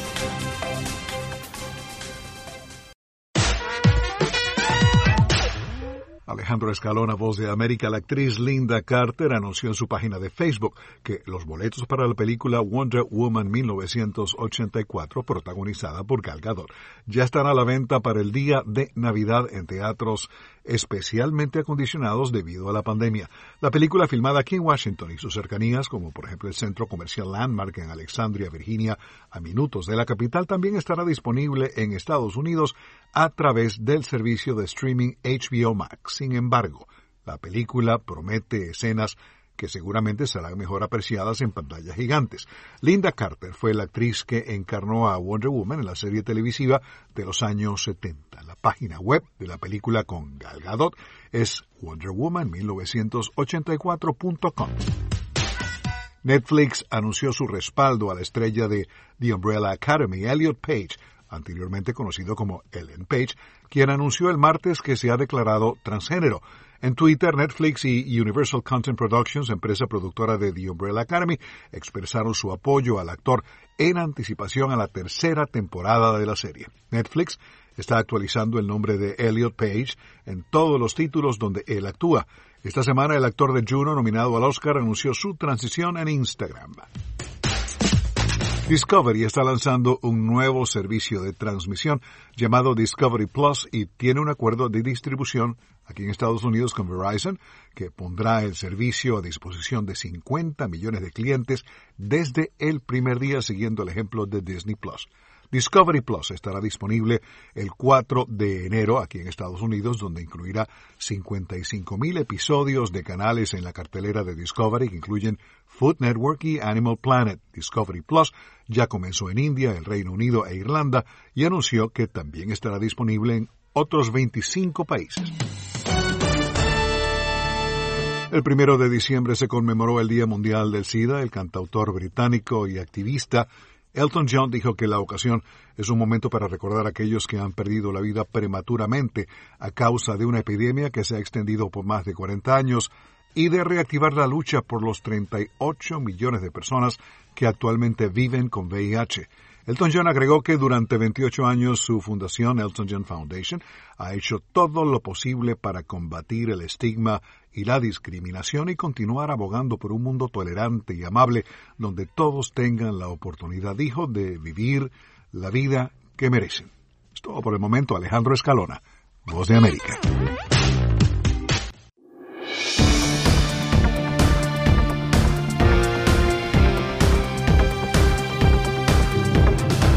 Y aquí cerramos Buenas noches América. Les agradecemos la sintonía y los invitamos a visitar nuestra página web voanoticias.com. Hasta la próxima emisión.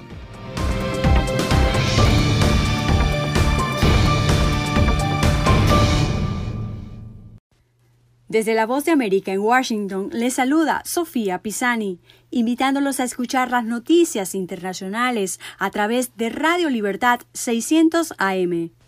El enlace internacional de la Voz de América sintonícelo de lunes a domingo desde las 7 de la noche, hora de Colombia, 8 de la noche, hora de Venezuela. Origina Radio Libertad 600 AM en Barranquilla. Escúchenlo en la web por cadena radial y redradial.co. Una producción de La Voz de América.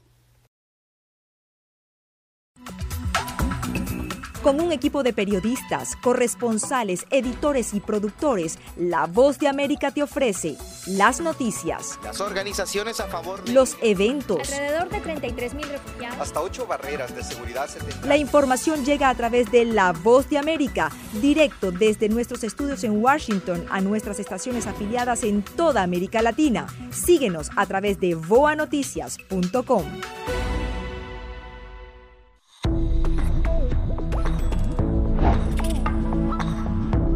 No permitas que interactúe con personas o animales fuera de la casa. Si una persona de la casa se enferma, evita que tenga contacto con tu mascota. Designa a un miembro de la familia o un amigo para cuidar a tu mascota a corto o largo plazo en caso de que tú no puedas. Limpia sus patas una vez que regreses a casa, pero no uses productos tóxicos para ellos como toallitas desinfectantes. Usa champú para bebés y aceite de coco en sus patas si notas picazón o sequedad. Prepara un kit de emergencia que incluya un suministro de medicamentos por 30 días y al menos dos semanas de alimentos y otros suministros. Asegúrate de que todas las mascotas lleven collares y etiquetas con información actualizada como nombre, número de teléfono y necesidades médicas urgentes.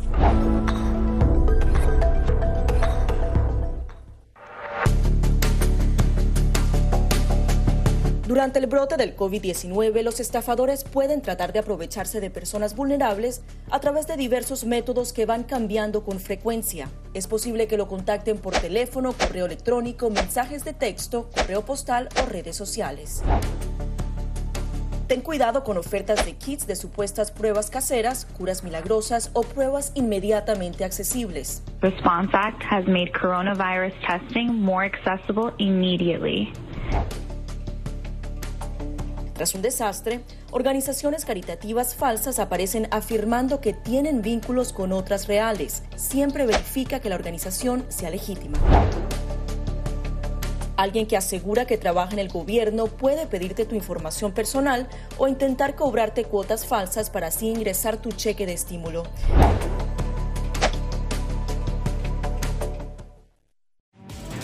La voz de América presenta Cada semana, La Voz de América te invita a ser parte de Venezuela 360. Para empoderar las voces que quieren reunir a tu país. Para escribir con ritmos contagiosos. Un nuevo capítulo en tu historia. Con un mismo lenguaje. El de la esperanza. El del futuro. El de la vida. Únete a un equipo de origen hispanoamericano que trabaja para conectarnos con el ADN venezolano. Conéctate con los tuyos. Conéctate con nosotros. Conéctate en WhatsApp digitando más 1-202-549-8691. Y Conviértete en protagonista de una historia que tú mismo ayudarás a construir. Conéctate cuantas veces quieras con Venezuela 360 en buenoticias.com. Y sé parte de nuestro equipo de redacción a través de tu conexión WhatsApp. Recuerda, más 1-202-549-8691. La voz de América presenta. En esta emisión de Venezuela 360. Venezuela en cuenta regresiva para la realización de elecciones parlamentarias. En Venezuela va a haber una nueva Asamblea Nacional. Gobierno en disputa convoca el encuentro electoral sin la participación de la oposición. En Caracas, los venezolanos siguen indecisos. No, que tienen que votar para... Eso no, ya eso se perdió ya. Mientras la diáspora venezolana se inclina por la consulta popular convocada por el gobierno interino. No se puede vencer a quien no se rinde. Hacemos un recorrido por varias ciudades del país para pulsar la opinión de los ciudadanos. Y países europeos a las puertas de una decisión de apoyo o rechazo a Juan Guaidó como mandatario interino. Tenemos que asumir que su mandato eh, termina, ¿no? Bienvenidos a una edición especial de Venezuela 360 dedicada a las elecciones parlamentarias en Venezuela.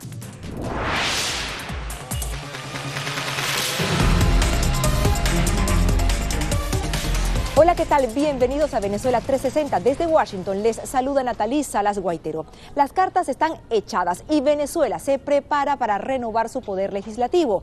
Pero la situación no parece ser tan clara ante la negativa de la oposición a participar y diversos cuestionamientos sobre la legalidad y la legitimidad de estas elecciones. Desde Caracas, Adriana Núñez Rabascal nos dice que la apatía y las proyecciones de alto ausentismo marcan la cuenta regresiva.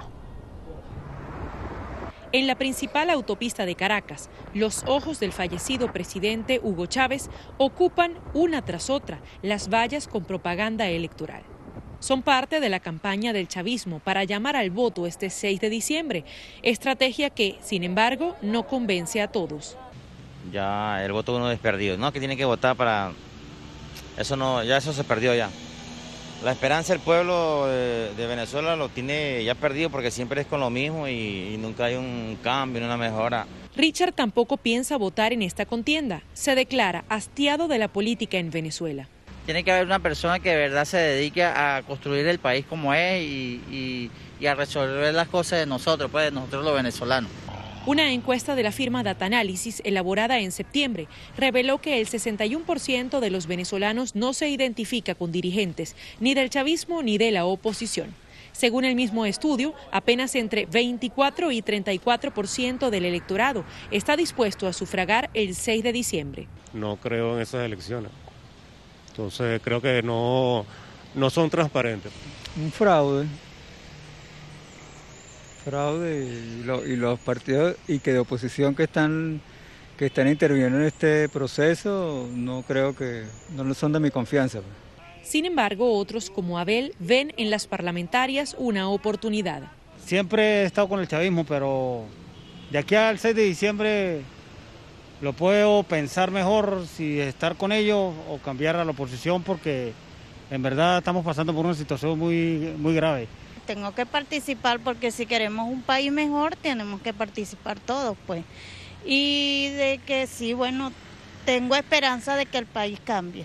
El gobierno interino de Juan Guaidó y otros 37 partidos llamaron a boicotear las parlamentarias por considerar que no hay garantías de transparencia y en respuesta convocaron a una consulta popular del 5 al 12 de diciembre para desconocer ese evento. 12, es en la calle donde se defienden los derechos de los...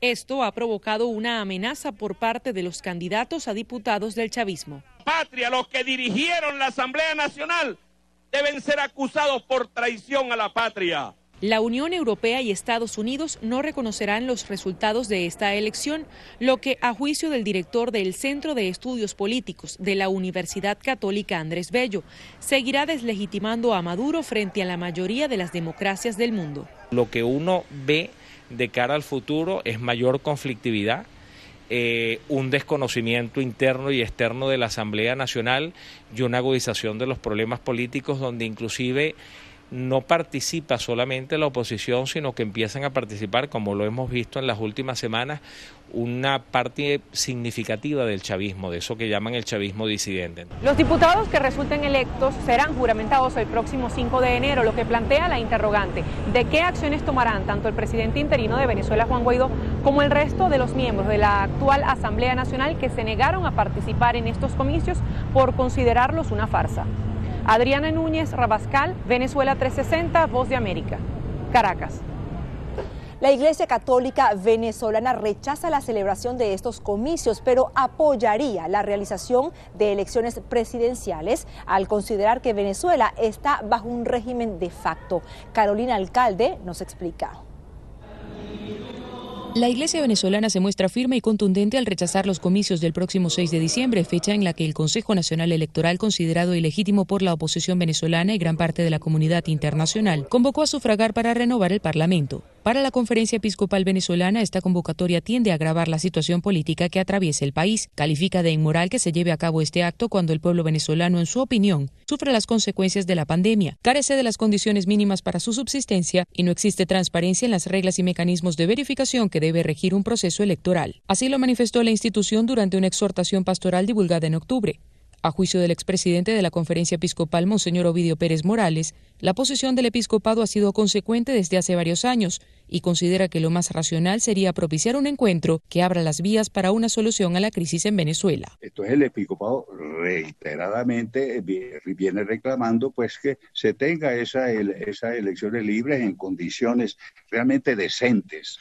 Para el politólogo y sacerdote jesuita Arturo Peraza, vicerrector de la Universidad Católica Andrés Bello, Extensión Guayana, uno de los mayores problemas de que se lleve a cabo este evento electoral es la continuidad de la situación de ilegitimidad en la que según él se encuentra el Estado venezolano. En vez de facilitar y ayudar a que salgamos del problema, lo que está haciendo este proceso electoral de carácter ilegítimo, no solamente dicho por la Conferencia Episcopal Venezolana, sino por el sistema ONU, el sistema de OEA, el sistema, este, la Comunidad Europea, es decir, una cantidad de agentes que le están diciendo al Estado que en la medida en que siga en esta dirección, no va a gozar del reconocimiento que se requiere para poder articular negociaciones necesarias que nos saquen de las circunstancias.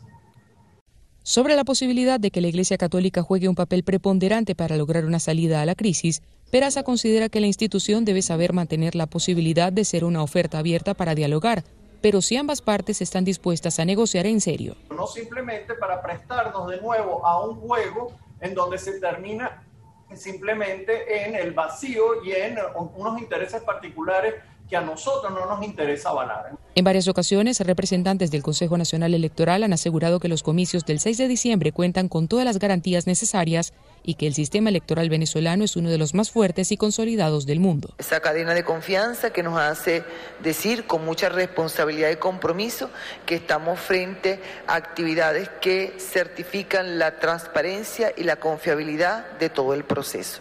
Al igual que la Iglesia, organismos como la Unión Europea y el Grupo de Lima se suman a la sugerencia de posponer las elecciones argumentando que no existen las condiciones adecuadas. Pero ya a pesar de que se lleven a cabo estas parlamentarias, la oferta de un nuevo escenario de entendimiento es algo que todavía sigue en pie. Carolina Alcalde, Venezuela 360, Voz de América, Caracas.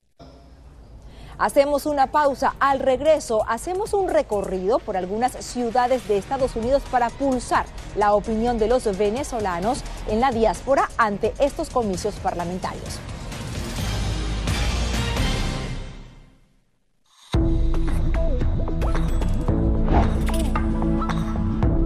No permitas que interactúe con personas o animales fuera de la casa.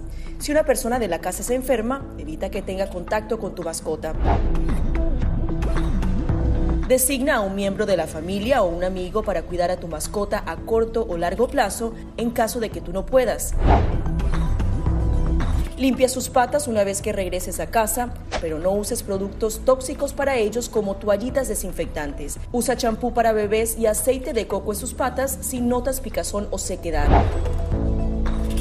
Prepara un kit de emergencia que incluya un suministro de medicamentos por 30 días y al menos dos semanas de alimentos y otros suministros.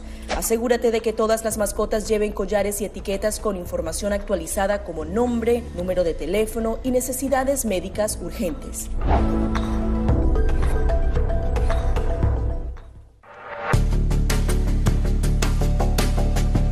Durante el brote del COVID-19, los estafadores pueden tratar de aprovecharse de personas vulnerables a través de diversos métodos que van cambiando con frecuencia. Es posible que lo contacten por teléfono, correo electrónico, mensajes de texto, correo postal o redes sociales.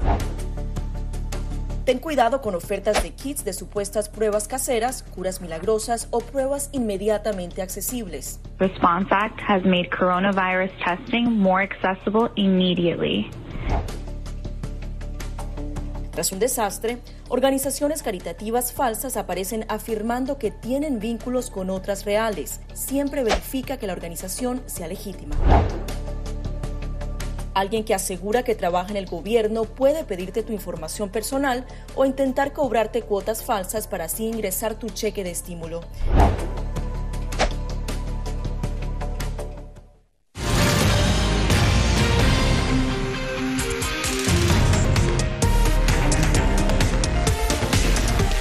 Continuamos en Venezuela 360. ¿Qué piensan los venezolanos que viven aquí en Estados Unidos de estas elecciones parlamentarias? Desde Miami, que es la ciudad que alberga a la mayor cantidad de esta comunidad, José Pernalete nos dice que los ciudadanos consideran que están a las puertas de un fraude. Por mandato constitucional, este 6 de diciembre se hizo el llamado a votar por un nuevo legislativo. La Constitución en su letra dice que el 5 de enero del año 2021 se tiene que instalar la nueva Asamblea Nacional. En medio de un diluvio de detractores dentro del propio país, inmigrantes venezolanos en Estados Unidos advierten sobre lo que califican de un fraude electoral. Bueno, obviamente ellos ya montaron esta Asamblea Constituyente. Eh, y, no les funcionó muy bien internacionalmente, porque obviamente eran dos, dos asambleas paralelas. ¿no? Yo creo, yo estoy segura que la mayoría de los países eh, democráticos realmente no van a, a tomar en cuenta estos comicios. Así opina Beatriz Olavarría, experta en temas electorales, a juicio de Ernesto Ackerman, activista venezolano y presidente de AIVAC, una asociación de ciudadanos venezolanos americanos independientes. La comunidad internacional debe encender las alarmas ante lo que puede ser un esquema de fraude comicial similar a los denunciados en el pasado. Yo creo que ningún venezolano se debe prestar a participar en estas fraudulentas elecciones que vienen el 6 de diciembre y todo lo contrario, debemos denunciarlas a nivel mundial y explicar las razones por qué esa elección no tiene ningún tipo de validez. Además de la coacción hacia los venezolanos para votar en esta cita, se insiste en otra advertencia, la participación cómplice de supuestos representantes de la oposición. Yo sí creo que no es una cuestión voluntaria, no es, no es un voto que la gente quiere hacer. Luego hay obviamente un grupo de opositores que es parte de, esta, de, esta, de estos comicios eh, y obviamente tampoco son opositores.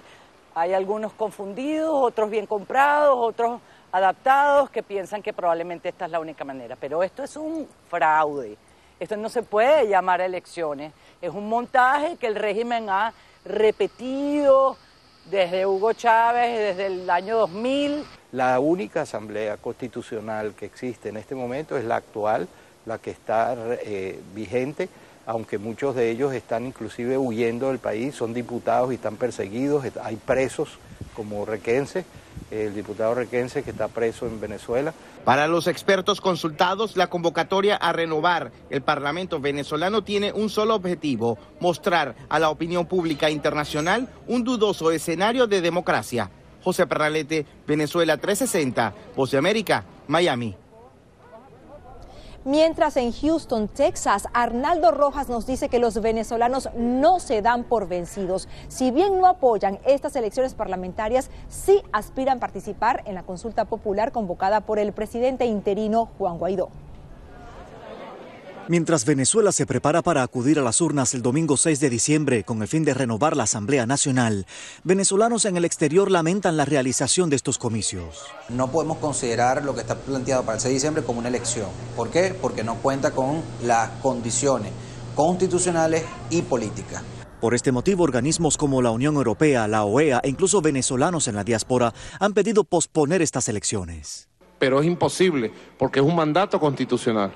El Consejo Nacional Electoral en este país, ente controlado por el mandatario Nicolás Maduro, ordenó una nueva configuración del legislativo con la intención de lograr una redistribución del voto, una novedad en esta elección que tampoco es bien vista por venezolanos en el exterior. Esas elecciones son ilegales, entonces no estamos de acuerdo, no hay participación de parte de los partidos de la oposición y no hay participación de parte de los ciudadanos que están en contra del gobierno de Nicolás Maduro. En contraparte, venezolanos de la diáspora que apoyan a la oposición esperan participar en la consulta popular propuesta por el presidente interino Juan Guaidó. Hay tres preguntas y cada una de las preguntas está alineada con la ruta trazada por el presidente Juan Guaidó de la Asamblea Nacional. La primera pregunta te consulta al venezolano si está de acuerdo en que cese la usurpación de Nicolás Maduro en el poder en Venezuela. La segunda pregunta está asociada a si el venezolano rechaza o no la elección pautada para el 6 de diciembre y la tercera pregunta es si está usted de acuerdo o no en elevar ante la comunidad internacional todos los mecanismos necesarios para restituir el orden constitucional y poder salvaguardar la vida de los venezolanos. En esta consulta, los venezolanos mayores de 18 años con cédula o pasaporte vigente o vencido podrán participar. La misma se realizará en plataformas virtuales del 7 al 12 de diciembre y de modo presencial el 12 de diciembre en las principales ciudades del mundo. Yo como ciudadana me siento empoderada de que puedo hacer algo, de que puedo canalizar mi energía eh, mi talento, mi, tiempo, eh, en vez de en frustración, de poder hacer algo para demostrarle al mundo, a tantos países y a las instituciones, las organizaciones internacionales, que nosotros deseamos, necesitamos un cambio para Venezuela que está viviendo una situación tan difícil. No se puede vencer a quien no se rinde y los venezolanos no se han rendido. Esto va a ser una muestra de la determinación del venezolano a ser libre. Cuando hablamos de ser libre es que queremos tener la oportunidad de, escoger qué comer, qué comprar para la comida diaria, eh, si uno se enferma poder comprar un medicamento. Eh, los venezolanos están decididos a ser libres y el cambio político es inminente, nada lo va a parar. Arnaldo Rojas, Venezuela 360, Voz de América, Houston, Texas. Una nueva pausa, ya volvemos con más de Venezuela 360.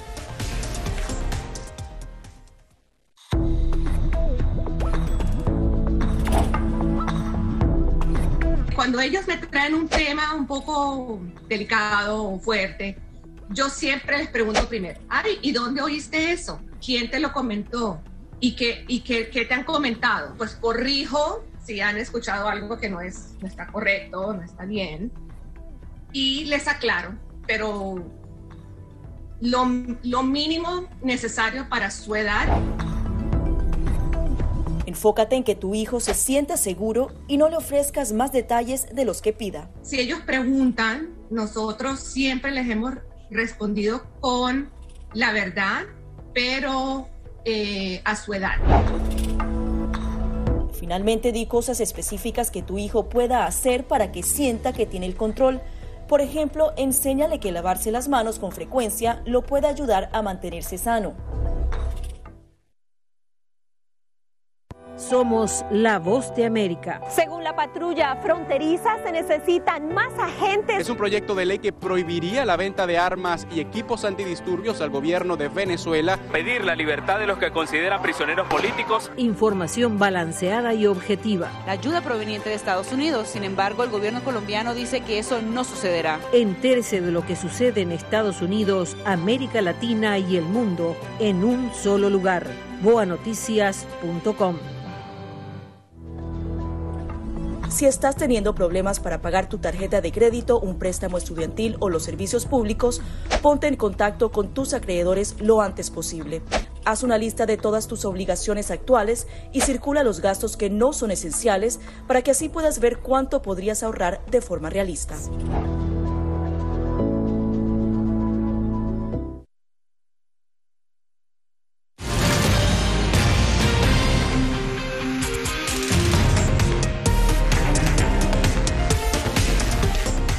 Parlamentarias y la consulta popular se han convertido en dos eventos que nuevamente polarizan la opinión de los venezolanos en el exterior, incluso la de muchos de ellos que esperan un cambio para regresar a su país. Laura Sepúlveda midió el pulso de esta comunidad en diferentes estados de Estados Unidos. Los venezolanos en el exterior reconocen la división que tanto las parlamentarias como la consulta popular han creado entre la población. Hay un conflicto, por llamarlo así, de, opiniones, unos que están a favor y otros que están en contra. La participación de los venezolanos en el exterior no está contemplada constitucionalmente para las elecciones parlamentarias. Según el presidente en disputa de ese país, Nicolás Maduro, los comicios del 6 de diciembre dejarán atrás lo que califica como una historia macabra. Porque la Asamblea Nacional no está hecha para derrocar gobiernos. La Asamblea Nacional está hecha para legislar, hacer leyes. Pero de esta visión difieren muchos de los migrantes venezolanos que aseguran que aunque pudieran participar, no lo harían. No vamos a avalar nuevamente las elecciones parlamentarias fraudulentas llamadas por Nicolás Maduro, y vamos a participar en una consulta popular. Emilio es uno de los muchos venezolanos que aseguran que participará en la consulta popular convocada por el gobierno interino, una especie de plebiscito que aunque legalmente no genera mayor impacto, da voz a un pueblo, como asegura Idaxo Montoya desde Denver. Va nuevamente a poner más presión a nivel mundial sobre la necesidad de que ayuden al gobierno interino a salir del régimen. La tecnología, como para muchas otras áreas de la vida en tiempos de pandemia, facilita la participación, especialmente para estos venezolanos que, como Ana Gil desde Chicago, quieren ser parte de las decisiones futuras de su país. Ahora sabemos más de lo que no sabíamos antes. Por ejemplo, Ahora hay una, un reporte de la alta comisionada de las Naciones Unidas donde se habla claramente del hambre, de la violación de los derechos humanos en Venezuela, de las torturas a los presos políticos. Para este reporte intentamos consultar a venezolanos que se sintieran identificados con la promoción de las elecciones parlamentarias por parte del gobierno en disputa de Nicolás Maduro, pero a pesar de varios intentos no fue posible conversar con algunos de ellos. Lo que Jesler Molina, venezolano en Utah, sí nos aportó fue una perspectiva de esos venezolanos que no comulgan con ninguno de los dos procesos, pues dicen no sentirse identificados por quienes lideran cada uno de ellos. Por eso cuenta que varios rechazan el gobierno en disputa, pero no buscan tampoco apoyar la consulta popular promovida por el gobierno interino. Y esta división ocurre eh, porque hay una, gran parte de los venezolanos en Estados Unidos, sobre todo, que, se sienten que han sido eh, este, abandonados por el gobierno eh, interino de Juan Guaidó, o no se sienten bien atendidos por la embajada en estos momentos que, sirve en, esta, en Estados Unidos. Lo que es claro es que independientemente del efecto que las dos votaciones tendrán en el país, se busca captar la atención de la comunidad internacional y lograr que la pandemia no opaque la visibilidad que ha tenido la situación que vive Venezuela. Laura Sepúlveda, Voz de América, Nueva York. Hasta aquí, Enlace Internacional con la Voz de América por Radio Libertad 600 AM en Barranquilla, Colombia. La cita es mañana, así que los esperamos. Les recordamos que pueden seguir la información de la voz de América en www.boanoticias.com. Hasta la próxima.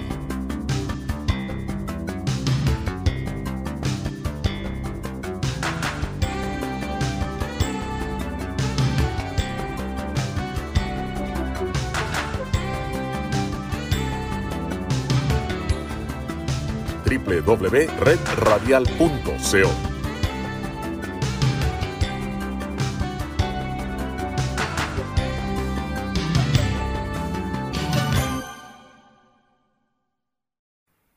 Solo Universal logra reunir lo mejor de tres décadas. Maybe I didn't treat you. Lady, I'm your knight in shining armor, and I love you. There's a little black spot on the sun today. Y todavía hay más para escuchar. Música el lenguaje universal. www.universalestereo.com Diario La Libertad. La libertad es noticia. Diario La Libertad. La libertad es de todos. El periódico con la mayor aceptación de la región Caribe. Ahora en www.diariolalibertad.com. Diario La Libertad. Es noticia y actualidad. Diario La Libertad. Con la fuerza de la verdad. La libertad. Llegó la Tienda Express, el más espectacular programa de fidelidad para tenderos y consumidor final. La Tienda Express, módulo de mercadeo y radio promocional que se comunica con los tenderos a través de la radio. La Tienda Express, una realización de punto marketing 20 años diseñando estrategias exitosas con las mejores marcas del país. Mayores informes en el 315-545-3545. Radio Libertad. Radio Libertad 600 AM en Colombia. Local.